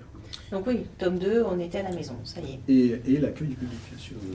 À l'applaudimètre, euh, c'était super et on a envie de continuer, c'est. On, on avait très envie hein, de, Ouais. de- de continuer au tome 2. là, Et- de- Est-ce que pour vous, il y avait une forme de soulagement de se dire euh, c'est possible avec un, un projet personnel que ça fonctionne et que ça trouve son public et sortir en fait finalement de l'enfeuse puisque c'était ça aussi. Ah, C'était un, bah, faut pas se mentir, c'était un vrai challenge hein, de sortir Ouais, de ça. après Parce 30 que vous êtes, hein. êtes entre guillemets euh, marketé, enfin on vous, Oui, on oui, vous oui, connaît oui, sur bah, un truc. quoi. C'est normal, mais Il de faut sortir de ça, de la case. Faut sortir Mais de la case. euh, c'était même, euh, c'était même, question de survie quoi, Mmh. mentale. Mmh. Quoi. Dire, moi, j'aurais pas pu continuer comme ça. Ouais. Et euh, c'est bon pour l'enfeuse de, de l'Orest, mais c'est bon pour de l'Orest qui est l'enfeuse. Moi maintenant, voilà, et je me sens, euh, je pourrais pas.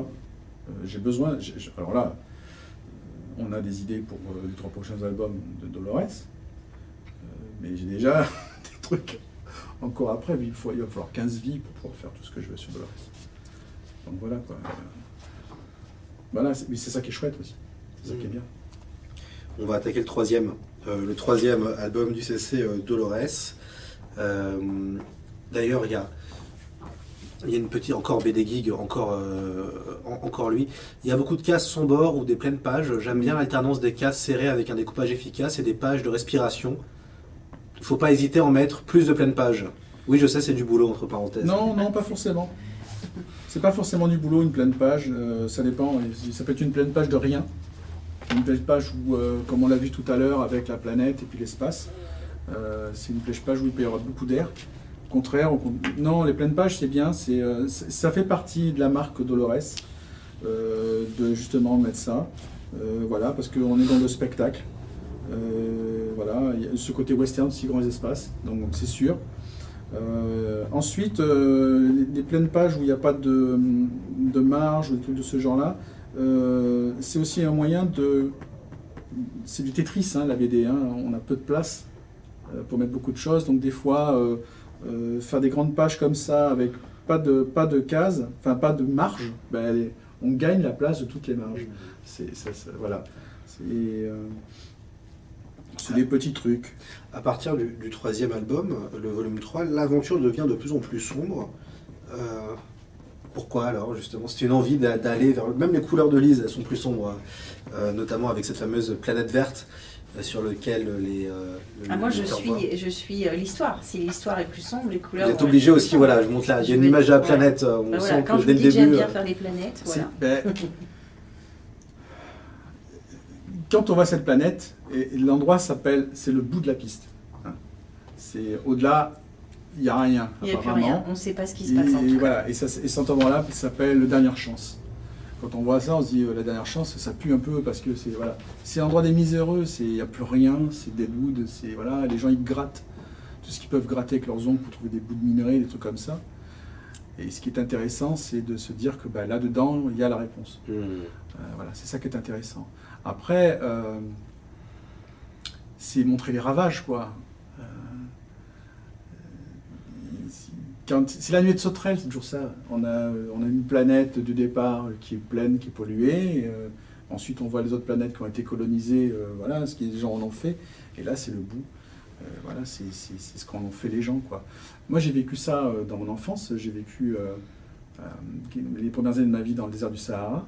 Euh, et euh, j'ai vu des endroits euh, au milieu de nulle part où les gens, euh, voilà, c'était le bout d'une piste. Et puis ces endroits-là, il y avait des dériques, et ça brûlait, il y avait des mares de pétrole de partout, euh, alors que cet endroit-là, au départ, était vierge. Hmm. Voilà, c'est- comme ça. Voilà. On a une autre double planche, euh, c'est la, la soirée des doubles planches. Moi, là, ma question, c'était de, de mêler le, le dialogue et le flashback. Puisqu'il y a des flashbacks, donc Oui. c'est Dolores, il y en a pas mal d'ailleurs de, de flashbacks. Et donc, dans cette double planche, on mêle un peu les deux. Mm. Et vous arrivez à le faire très bien. Arriver à mêler la question du flashback. Alors, Lise, le flashback, il a une autre couleur Bah chez oui, vous. Bah oui. Bah oui. En fait, il- on- je fais passer un petit peu les couleurs. Je veux pas que ce soit que du sépia, euh, parce que c'est. Je voulais qu'on garde un petit peu des couleurs et ça me semblait être euh, trop plat pour ce, ce style de dessin-là. Donc j'ai quand même gardé une petite teinte dans, dans, dans, dans les couleurs pour, pour qu'on ait ce côté euh, couleur passée et qui va complètement avec l'idée de c'est une histoire d'avant, quoi. Euh, Ah, voilà un peu euh, le code qui est utilisé en BD pour tout le monde finalement. Ah, Alors que Jojo po- pose une très bonne question, c'est on traduit ou on numérique la, la- la couleur? Ah, en fait, c'est euh, maintenant. Euh, toutes les planches sont passées au numérique, mais euh, je fais beaucoup de choses à la main que je numérise et que j'intègre à l'ordinateur. Et ensuite, je crée aussi mes brushes dans Photoshop, puisque j'utilise Photoshop. Et donc, je crée des pinceaux euh, qui vont me appliquer la peinture comme elle s'appliquerait si c'était de l'aquarelle ou de la gouache ou avec un petit temps de retard ou de diffusion différente, ou même des traces ou des empreintes euh, que je peux avoir euh, créées euh, soit en le faisant à la main et en l'important, soit en faisant des photos que je déforme aussi. Oui, parce que vous avez une couleur très reconnaissable. Ah oui, Ah oui, Ouais, bah ouais, il y a un style. On sait que c'est du Listarkien. Ah oui, oui. Ça se reconnaît, ça se reconnaît tout de suite en fait. C'est Ouais. ça qui est intéressant. Vous avez réussi à créer votre style aussi, quoi. ok. Bon, là honnêtement, je me rends pas trop compte. Après, j'essaye quand même d'adapter parce que j'ai quand même euh, fait d'autres albums que l'Enfeu c'est Je peux couper, tant pis. C'est très désarçonnant ce que tu viens de dire. Pour une coloriste. C'est vrai Mais tu lui fais très plaisir. Pourquoi? Parce que euh, une coloriste passe toujours derrière. Il faut que tu fasses comme ci, comme ça, machin. Donc du coup, on parle, quand on parle du style, on parle toujours du style du dessin. On parle un peu plus, des fois, du style du scénario. Damme, c'est Damme. Tout à fait. Voilà. Oui, c'est Mais vrai. jamais du style des couleurs. Or, les coloristes ont des styles eux aussi. Et il y en a qui se reconnaissent plus que d'autres. C'est ça. Et Lise, c'est vrai. Et Lise, elle, elle, elle a un style où au départ, elle, elle a repris euh, l'Enfeust. Donc là, il y avait des chartes qui étaient déjà établies bien avant son arrivée. Euh, mais elle a développé un style. Et c'est vrai que dans, euh, dans Dolores, on le voit. Et c'est des choses qu'on entend en dédicace. Donc c'est intéressant qu'il dise ça parce que c'est assez désarçonnant pour elle parce que c'est quelque chose qu'elle n'a pas l'habitude d'entendre et pourtant c'est vrai.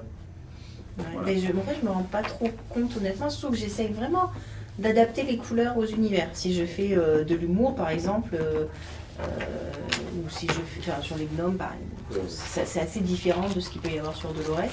Mais c'est vrai que des fois, ben, ça trompe, hein, comme c'est vous, comme c'est vous qui le faites, ben, ça se voit un petit peu quand même, fatalement. D'ailleurs, on a l'impression quand même que UC Dolores, qui avant tout était un space opéra, devient une forme de planète opéra. Dans ce, dans ce dernier, alors c'est un sous-genre du. Ouais. C'est vraiment là, c'est vraiment le fan de SF qui parle. hein. C'est le Ouais, sous-genre du space op. Le planète opéra, c'est Dune, hein, globalement. Tout se passe Ouais. sur Arrakis. On sait qu'il y a, voilà, mais Ouais. c'est. Tu tapes un truc que j'adore moi. Donc, euh, Mais ouais, ouais, je, bah, je sais bien. Je- je me- je- on en avait déjà discuté en- en- Ouais. ensemble. Euh, c'est intéressant que aussi que la, la, la saga parte aussi dans quelque chose qui est du planète opéra. Mm. Sur ce dernier, sur ce dernier album. Ouais, mais on va même aller plus vers ça après. Bah, J'irai comprendre, ouais. Oui, oui. On va parler du tome 4, Euh, j'ai cru voir. Parce que même après le 5, le 6 et le 7, on est complètement dedans. On est, on est dans du, vraiment du planète opéra. C'est-à-dire que ce qui va être intéressant, c'est ce qu'a à dire la planète de ce qu'elle est et, euh, et- et la- de, Ouais. de ce qu'elle vit. Et, euh, et, et l'influence que ça a sur les gens, l'influence qu'ont les gens sur cette planète et, et inversement. Ouais. Euh, voilà, c'est La planète que- va être un On va être dans un genre sans. voilà, je- je- le- le 5, le 6 et le 7, c'est- c'est- on est dans du Mad Max. Ah, on a une question d'ailleurs, c'est rare que, le, que là où le coloriste soit autant au générique d'une BD. Euh, non, cette nouveauté m'a beaucoup plu, mais quand on ouvre ces Dolores, il y a marqué scénario, dessin, couleur, DJ Tarquin et Lise Tarquin. Oui, voilà pourquoi je suis sur la couverture. Parce qu'en fait, clairement, c'est très rare qu'un coloris soit sur la couverture. Et c'est dommage, mais c'est comme vrai. ça.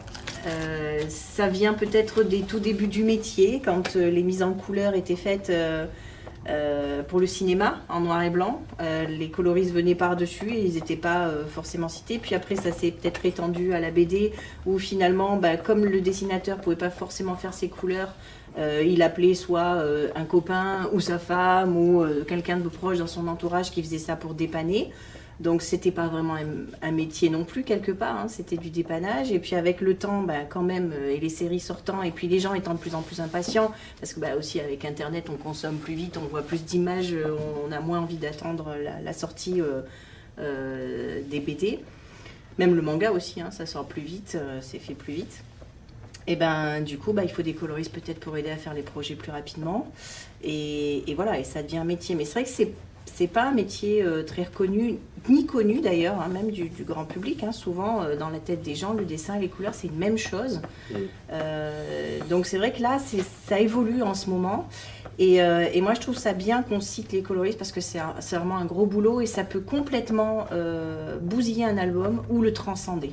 Euh, la, la- la part de, de, de couleurs est importante et c'est pas juste remplir euh, une surface avec une couleur, c'est vraiment, à mon sens, euh, amener quelque chose à l'histoire, aider à la lisibilité, euh, accompagner vraiment le, propos même euh, et le graphisme, coller au graphisme. Je pense que c'est très important. Et là, ben, on a des coloristes de plus en plus talentueux et, euh, ils méritent d'être euh, cités, clairement, au moins sur la page titre, parce que voilà.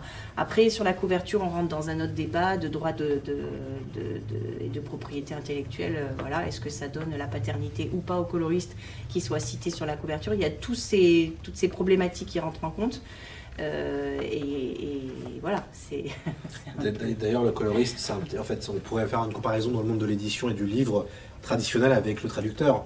Oui, Euh, aussi. On oublie ouais. souvent le traducteur, Ouais. alors que des fois, euh, euh, Ouais. un livre, euh, dans- de- Bah, moins maintenant, mais on oublie quand même pas mal. hein. Peu de gens peuvent citer le nom d'un traducteur, Non, c'est euh, vrai. comme ça. Mais il est toujours, il est toujours écrit. Euh, pas sur la couverture, mais il est écrit. Non, pas sur couverture, est- mais dans l'album, il dans est la- écrit. voilà. Oui, mais c'est ce que je vous dis. Sur la page titre, les coloristes n'étaient ah, pas c'est forcément ça, cités non plus. Comme les traducteurs, hein, c'est ça. Voilà. Non, mais après, euh, enfin moi je sais que j'avais toujours accordé beaucoup, beaucoup, beaucoup d'importance aux coloristes, euh, même bien avant UCC Dolores, hein, même bien avant que, que, que je connaisse Lise, euh, parce que euh, voilà, j'ai fait mes premiers albums étaient en couleur directe, Oui. Et euh, il y a un truc que j'ai appris, c'est que c'était pas mon métier la couleur. Les longs- les longs feux, c'est donc leur direct? Non. Non. Non. Et Non, avant avant il y avait, euh, les Maléfices. D'Orient, puis deux albums qui s'appelaient Rock. Et euh, c'était euh, de l'heroic fantasy, euh, voilà, euh, avec euh, fait en couleur directe, mais c'était pas mon truc, quoi, clairement. Donc j'ai compris qu'à ce moment-là, euh, coloriste, c'était c'était un métier, mais c'était pas le mien. Euh, et puis euh, ensuite, quand euh, j'ai fait l'Enfeust, euh, je me suis retrouvé à faire des choses en noir et blanc, enfin. Et parce que la couleur avant, c'était un souhait de l'éditeur et j'ai suivi. Donc là, je pouvais le faire en noir et blanc. Et j'ai eu donc en couleur, au niveau des cou- en- pour la mise en couleur, j'ai eu Yves Blanco qui s'est mis à faire les couleurs de l'Enfeust. Et là, j'ai vu pour la première fois mon dessin qui vaut ce qu'il vaut, avec ses qualités et ses faiblesses.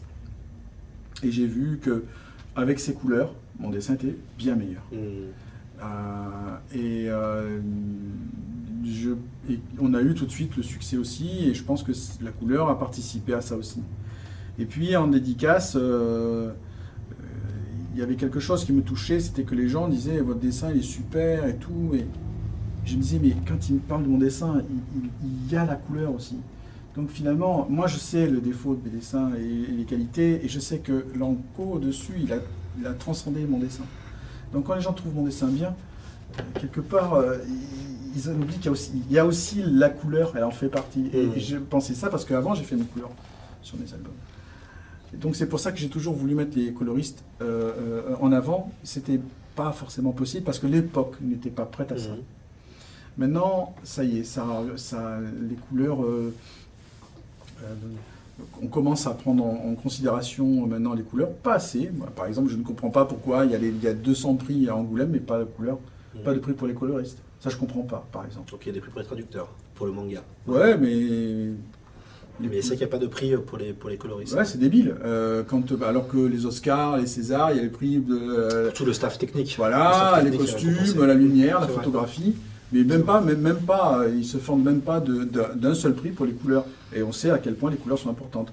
Allez dire à Guarnido que les couleurs sont pas importantes. Oui, c'est sûr. D'ailleurs, euh, question euh, plus du, du- du lecteur, hein, fan. Euh, pourquoi ne pas avoir plus exploité le personnage de Torque Alors, qu'est-ce qui s'est passé? Qu'est-ce qui s'est passé? Là, c'est Didier qui va répondre. Alors Didier, qu'est-ce qui s'est passé? Ben, parce que Torque, Torque appartient à, à- à un bout d'histoire de, de Moni et que Moni doit, euh, S'en doit détacher. combattre, doit s'en détacher, doit Mm. combattre. Euh, voilà, euh, c'est c'est sûr qu'il a beaucoup plu. Bah ouais? Euh, voilà, euh, je, lui ai mis- je lui ai affublé des, des griffes de Wolverine. Oui. Euh, J'assume euh, tous les clins d'œil parce que je parce que j'aime ça.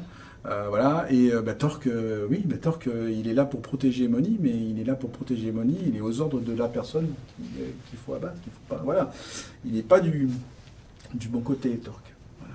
Et puis c'est c'est l'élément mystère, voilà.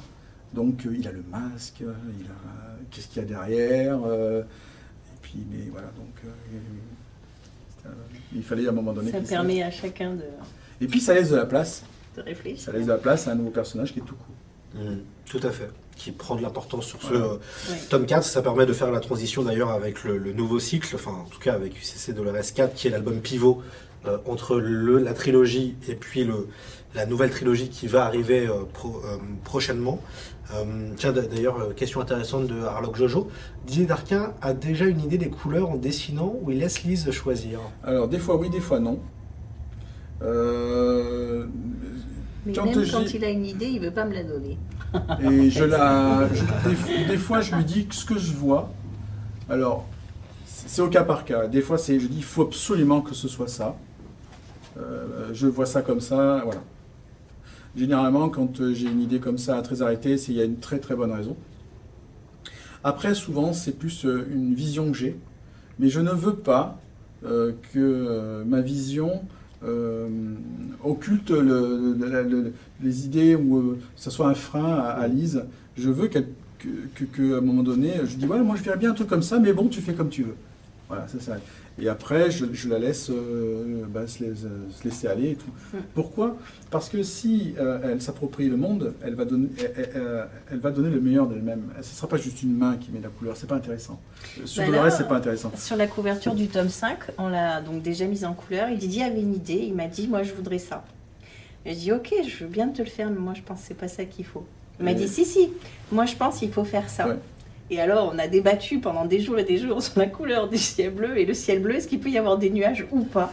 Donc, des discussions à, dans notre monde si les gens nous entendaient parler dans la rue. Mais au final, je lui ai fait la couverture qu'il voulait et j'ai fait la mienne derrière. Celle que moi je voyais parce que c'est une couverture qui a un côté un peu Blade Runner, poussière, euh, euh, ch- Non, non, chaleur. Mad Max. Euh, Mad Max, pardon. Poussière, chaleur, euh, enfin voilà, lourde quoi. Et donc j'ai fait euh, la mienne. Et j'ai dit, tu sais quoi, on envoie les deux couvertures euh, à, à Cédric. Cédric. notre éditeur, et puis bah écoute, il choisira, c'est, c'est- il fera comme, euh, comme lui, il trouve que ça. Enfin voilà, pour tout, tout ce que représente couverture, et il va demander l'avis aussi à- aux autres autour de lui. Et puis moi, j'ai- le- les jours sont passés, j'avais livré mon, mon travail, j'avançais sur les autres pages. Le- on n'était plus à parler du ciel bleu ou pas. Et il y a Cédric qui répond à, à Didier. Et Didier m'appelle, il dit Bon, bah, je crois que tu avais raison. Ouais. Et oui, faut pas. Donc, du coup, c'était euh, c'était marrant parce que débattre comme ça sur, euh, sur un ciel ou pas, ou une ambiance ou pas, euh, sur une Voilà, moi, couverture. j'ai- appris euh, avec ce métier que qu'il y a autant de manières de faire la BD qu'il y a d'auteurs. Mm. Et il y a autant de, de- on a autant de chances de réussir que de rater. Euh, donc à un moment donné, il ne faut pas, faut pas fermer des portes. euh, euh, voilà. Il y a même aussi autre chose qui est intéressant euh, des tests qu'on a fait, c'est que Lise, elle, elle anime un atelier d'art appliqué donc avec des gamins. Ça va euh, de, du CP euh, jusqu'à on va dire la terminale. Voilà. Ouais, Et donc il arrive des fois euh, que euh, ben, euh, tout- tout- tout, tous ces gamins, tous ces très jeunes, curieux de voir voilà, et des fois on teste, on teste, on dit ben voilà, il y a deux versions, Ouais, on les met et on dit rien. voilà. Et puis euh, ils arrivent, ah elle est chouette celle-là, oh là j'aime pas. Et puis euh, c'est intéressant, c'est une sorte de... Ouais. Et on est surpris parce que... Ils Voilà. amènent un recul qu'on n'a pas quand nous on travaille. Et euh, en plus, c'est totalement dans la réaction et Faut- dans. Ouais. Vous faites du screen test, comme, Bah, comme Hollywood. Exactement. Ça. faut exactement. vraiment, vraiment, vraiment se méfier des certitudes. Voilà. Vraiment. La seule certitude qu'il faut avoir, c'est c'est sur les personnages. Ils sont ça. Mm. Ils vivent ça. Ils peuvent pas faire ça. Ils peuvent faire ça. Mais après le reste, euh, voilà. Et d'un autre côté, y a aussi un truc. Il faut pas suivre non plus que tout le monde dit. euh, il faut que tu fasses ci, il faut que tu fasses ça. Parce que par exemple en First, on nous avait dit, euh, alors un personnage d'Heroic Fantasy ne peut pas aller dans l'espace. Ah bon? Non, on l'a fait. C'est du space fantasy. Mais, voilà, mais, on- mais on- mais en même temps, on s'en fout. Ce genre. dire, voilà. Donc euh, à un moment donné, il, il faut faire son truc comme on le sent. Mais en même temps, il faut faire très très attention à des fois euh, ce côté certitude.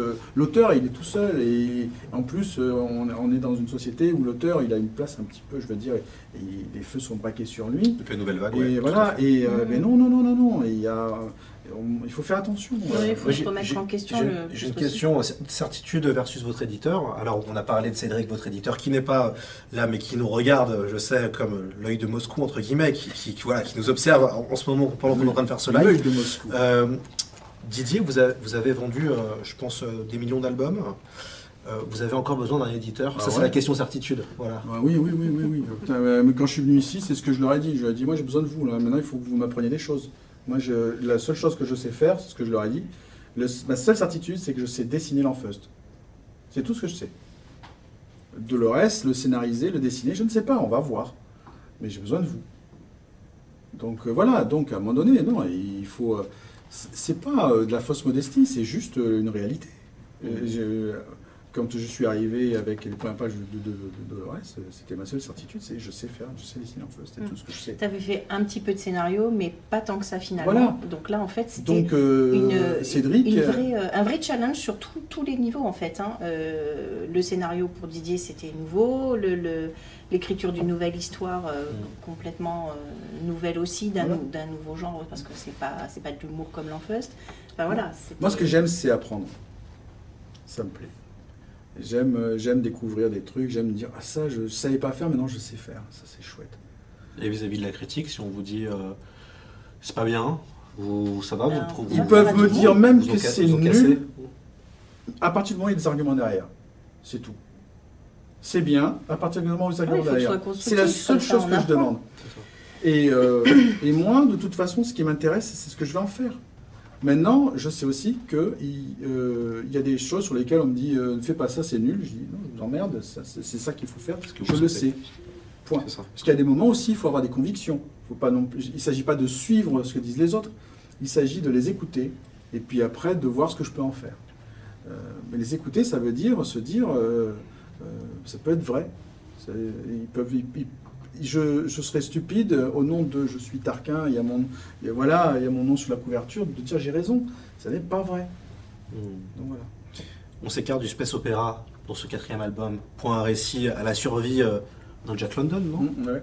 Finalement. Mm, mm. Toujours le western, hein. Ouais. Jack London, on peut. Bon, c'est la fin du western, mais Ouais. c'est toujours proche, on va dire. Euh, on autre, ce qui est intéressant avec ce quatrième opus, on voit la couverture euh, à l'écran, euh, c'est qu'on est un peu dans autre chose. C'est Mm. qu'on on sort du côté euh, trilogie euh, euh, Space Up Planet Opera, entre guillemets, classique, pour arriver dans un vrai récit de survie pendant, euh, bah, pendant un album. C'est un album qui. euh, L'histoire, on voulait tenter un truc, c'est euh, c'est une situation, en fait, plus qu'une histoire. Le, le personnage de Moni doit se sortir d'une situation.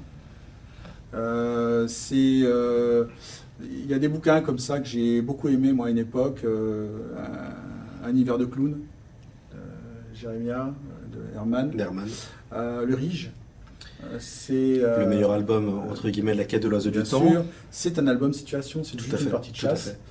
Euh, Van Damme en a fait beaucoup avec Torgal aussi. oui, euh, bien sûr. Le maître des montagnes. Ali euh, Noé. Ali Noé, euh, Euh, on peut en citer quelques-uns qui sont les meilleurs. hein. Ouais. Ce sont, des albums pour moi où c'est juste une situation. Euh, le scénario tient sur un ticket de métro. Vous à Paris, vous savez quel est le format d'un ticket de métro. Et, euh, et donc euh, voilà, et c'est pas pour autant euh, que ce sont euh, des, euh, des- des- des albums ou des histoires euh, moins, moins intéressantes.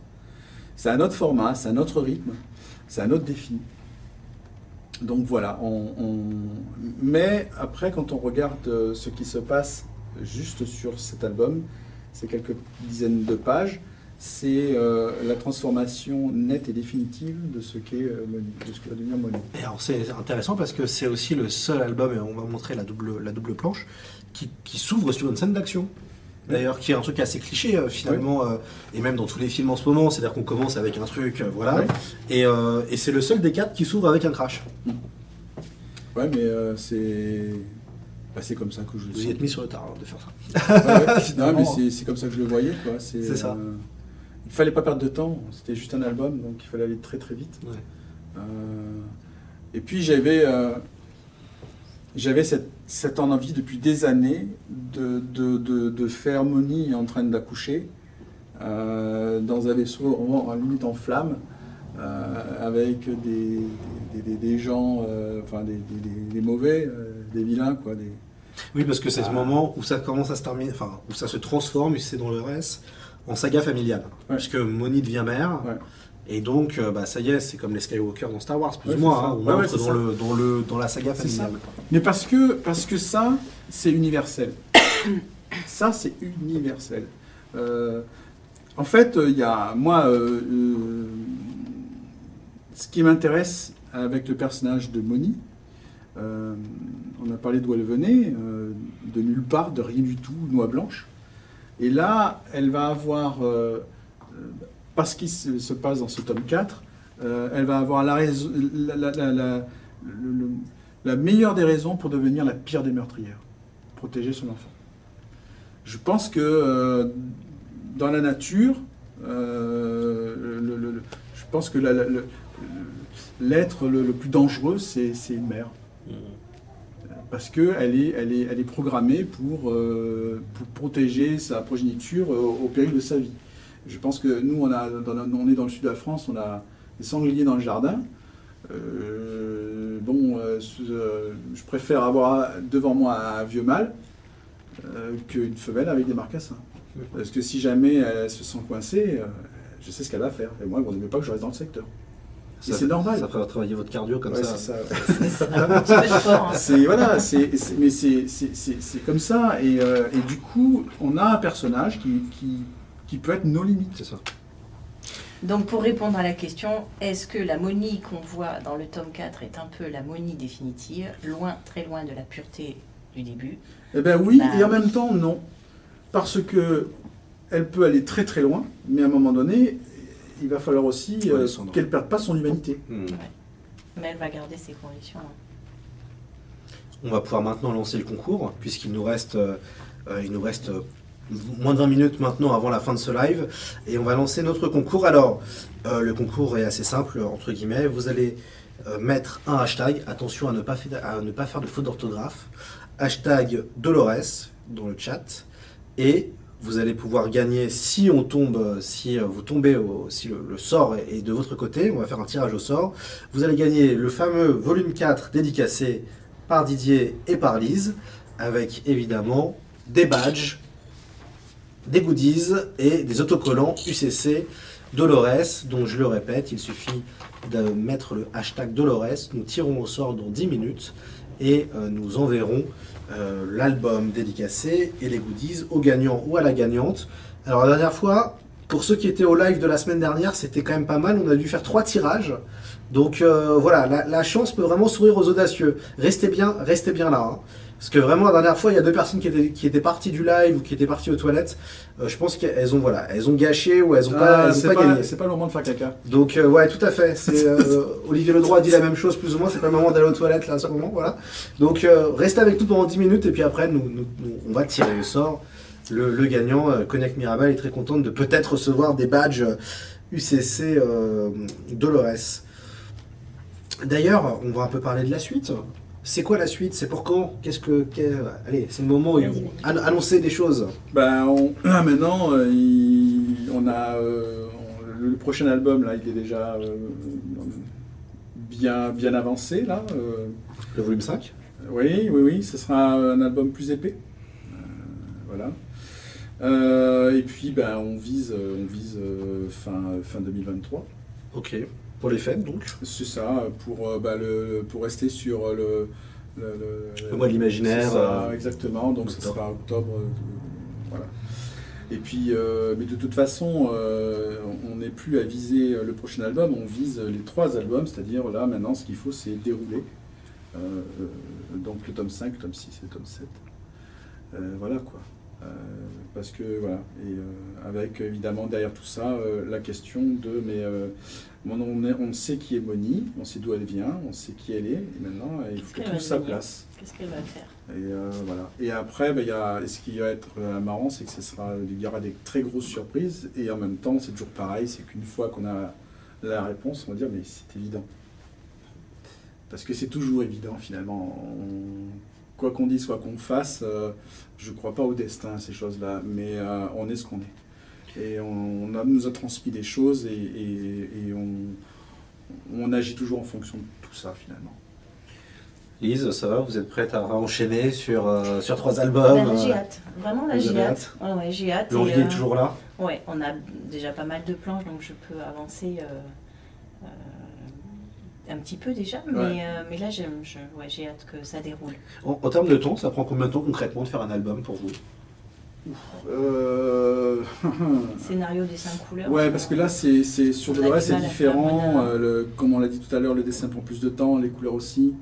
Euh, le scénario, Ouais, Le scénario, je, euh, je- je- là, je- on, a, on- on- vraiment on peaufine. Je le- peux me le- retrouver des fois à-. Alors que j'écris, euh, par exemple, la, la- moitié du, du scénario, dire Ah mince, je, je peux faire ça différemment. euh, euh, voilà, donc, mais en gros, euh, pour moi, un album, euh, entre le premier coup de pioche et puis, euh, et puis la fin, c'est, c'est- ouais, il faut qu'il se passe quoi, 10 mois quoi. Dis-moi, la, la couleur, combien de, Tu, combien de tu comptes le scénario dedans? Ouais. Moi, je dis un petit peu plus que 10. Plus de 10. Et, et la couleur pour vous, de vraiment se, se mettre vraiment au travail de la couleur? Alors, si je prenais l'album euh, d'un coup, Voilà, vous le recevez, complet, je, je pense que j'en ai pour, euh, pour 3-4 mois. Ouais, quand même. Ouais, vraiment parce que je, je travaille, je fais les recherches sur les couleurs. Je travaille, voilà. Je pourrais faire beaucoup plus vite. euh, je peux faire du 2 mois et demi, 3 mois. Euh, mais dans ce cas-là, je peux pas euh, faire toute cette recherche ou créer des, des- ben, un petit peu des ambiances spéciales qui seraient pas là. Euh, mais, et- mais ça fonctionnerait quand même. Mais bon, c'est moi qui ai envie de mettre ce temps-là aussi. J'ai pas Mm. besoin d'autant de temps normalement. Est-ce qu'en parallèle, vous pouvez travailler sur d'autres projets ou... Quand je suis sur Dolores, non, je travaille que sur Dolores. Que sur Dolores. Parce qu'en plus, ben, comme le disait Didier, j'ai un, un atelier où euh, il y a quand même beaucoup d'élèves euh, en demande et en attente. Donc euh, voilà, j'ai quand même deux activités très prenantes. Mais euh, sur d'autres albums, oui, quand j'étais exclusivement coloriste, évidemment que je travaillais sur plusieurs projets euh, en même temps et, et pas mal d'ailleurs hein, sur l'année. hein, euh, voilà. Là, c'est un choix d'avoir euh, décidé de, de me consacrer à l'Enfeust et à Dolores euh, exclusivement et à cet atelier. Euh, on a une question, euh, la question un peu dédicace. Euh, Est-ce que vous serez au FIBD cette année, en janvier 2023 Oui, Bon, on y sera tous. Oui. Elle est magnifique. on y sera tous. Voilà. Avec peut-être une surprise. euh, Avec peut-être une surprise très à vous. grosse surprise. euh, Ah sur- oui ouais, Il y aura peut-être des choses. euh, il n'y aura pas que des auteurs de Dolores euh, à voir, il y aura aussi peut-être des choses euh, sur du papier à voir.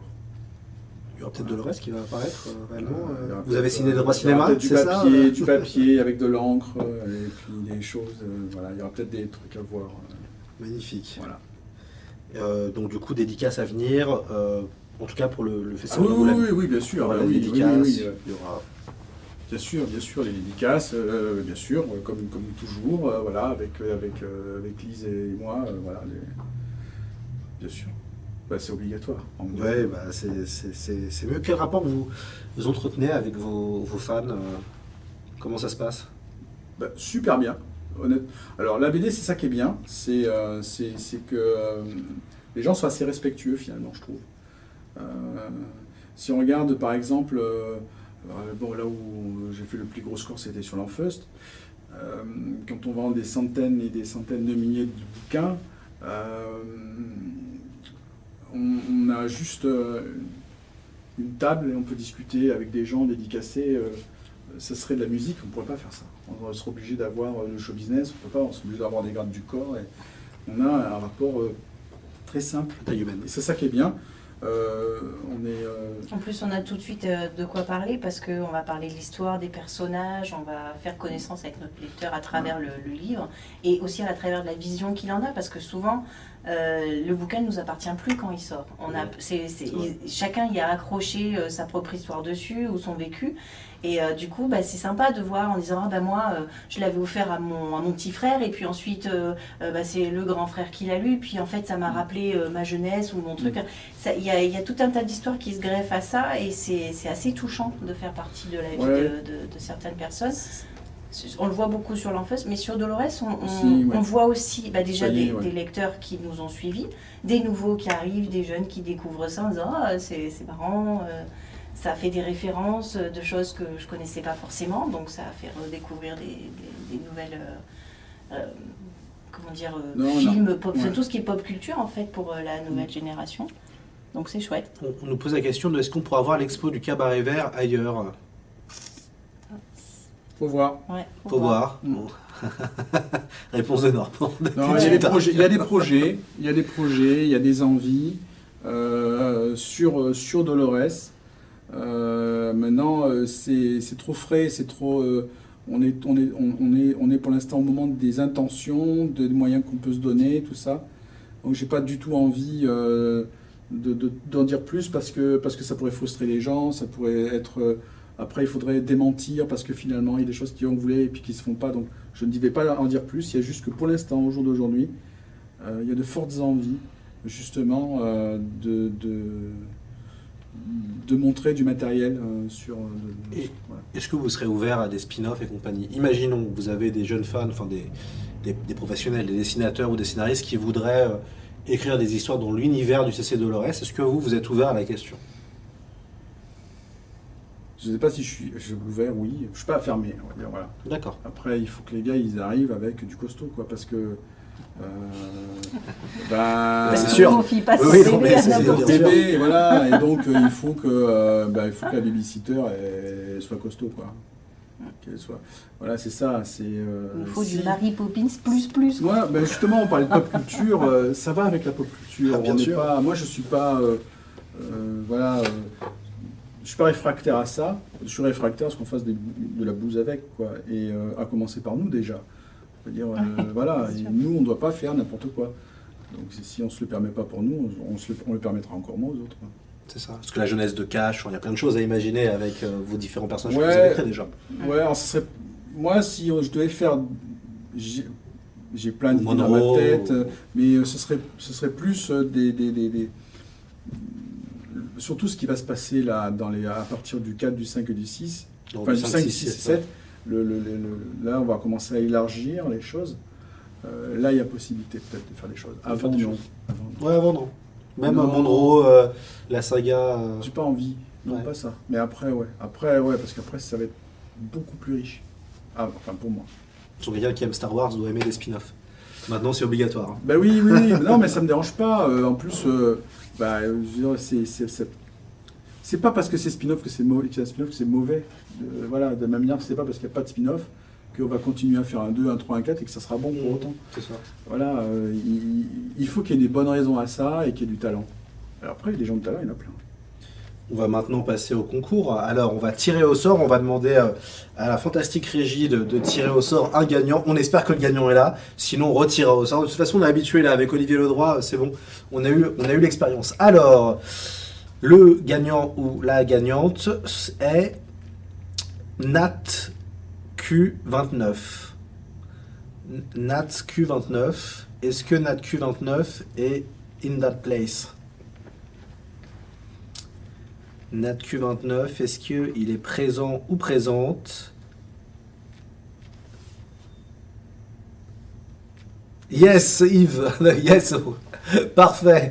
Alors, euh, bravo, euh, bravo à, Natu29 qui remporte donc l'album dédicacé par Didier Listarquin et les goodies de UCC euh, Dolores.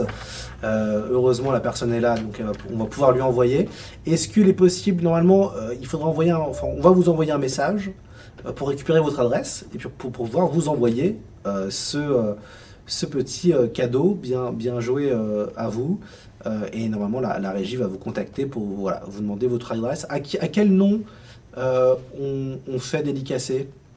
C'est pas Yves? Alors, est-ce que c'est Yves? Euh, Moi, je pensais yes, mais, mais peut-être c'est l'émotion. Euh, NatQ29, à, quel nom on fait dédicacer?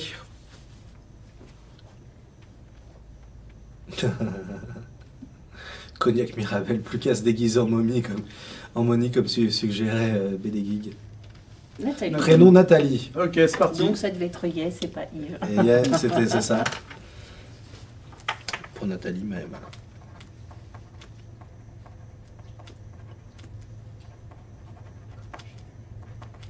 Super.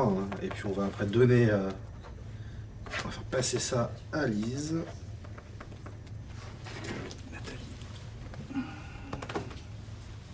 J'ai tout de suite une musique qui me vient en tête, mais je la chanterai pas. Euh,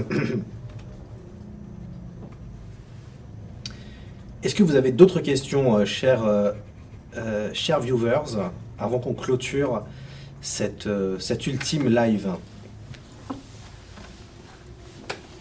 Et on peut bien sûr montrer la dédicace en grand. Hop là.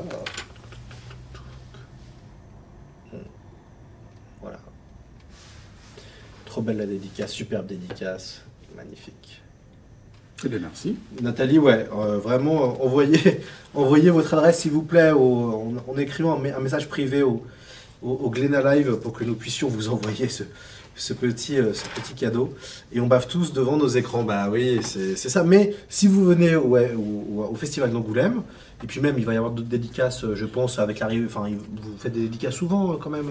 Oui, oui, oui, bah, oui, oui, bien sûr. bah là, on, oui, oui, bien sûr. Bah, après, il y aura des tournées, certainement, des choses comme ça, à l'occasion du, du tome 5. voilà, c'est après, pendant, pendant que je fais un, qu'on fait un album, moins. On bouge moins. on bouge moins. Après, bien sûr. Il faut venir vous voir, en fait, c'est ça. Il faut, se déplacer. Profiter de vos sangliers et puis et puis, et puis du 6, du, du Sud, pardon. Euh, ah, alors, on a une question très rigolote. Euh, le tome 5, Les Sables de Tichala, est listé pour le 26 avril. Et non. Et non. Ah, ce ne sera pas le 26 avril, on peut mm. déjà l'annoncer, ce sera en octobre, je crois. Voilà, ce sera en octobre pour le mois de l'imaginaire, donc octobre 2023. Euh, et puis de toute façon, il y aura sûrement de nouveaux lives pour le mois de l'imaginaire, donc ça se trouve peut-être on se retrouvera pour parler du, du tome 5. Et ben on va conclure euh, ce, live Évidemment, restez connectés aux éditions Glénat, puisqu'on va continuer à faire d'autres lives. il, y a, des lives manga qui ont lieu déjà toutes les semaines et qui sont euh, très très sympas, euh, où vous pouvez euh, suivre l'actualité manga. Mais il va y avoir, je pense, d'autres lives bande dessinée. et n'hésitez pas à, rester sur les réseaux, à continuer à suivre la chaîne Twitch. Et puis tout est en replay sur YouTube, le YouTube de Glénat BD. Donc n'hésitez pas à revoir les anciens lives. Ça a été des discussions toujours passionnantes avec des, immenses euh, artistes et auteurs de fantasy ou de science-fiction ou de fantastique. C'est un véritable plaisir. Vous pouvez trouver ce catalogue imaginaire chez votre libraire ou alors sur le site internet de Glénat, gratuit. Vous allez même pouvoir découvrir une magnifique euh, euh, un magnifique édito écrit par, ma main, c'est la petite blague, mais un vrai édito. Euh, donc n'hésitez pas à découvrir ce super catalogue qui a été fait avec amour.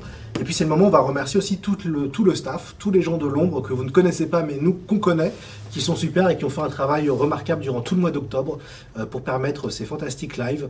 Donc c'est un, véritable plaisir de vous avoir. Et puis si vous voulez encore plus d'imaginaire, n'hésitez pas à écouter mon podcast C'est plus que de la SF ou c'est plus que de la fantasy, c'est toutes les semaines. À chaque fois, il y a des auteurs de BD, des, scénaristes, des réalisateurs, euh, des journalistes qui viennent euh, analyser des classiques de la SF ou de la fantasy, donc n'hésitez pas. Je remercie vraiment euh, les, gens euh, du, du- du- de Twitch, les viewers qui sont là, qui ont été super aussi pendant tout le mois. Merci à ceux qui sont revenus. hein. on a vu certains noms qui, qui sont revenus, qui étaient là, qui étaient présents. Merci vraiment pour votre fidélité. Et j'espère qu'on vous retrouvera pour d'autres lives Glénat. Voilà, c'est la fin de cette soirée. Puis on se dit, j'espère, à très bientôt. Salut, salut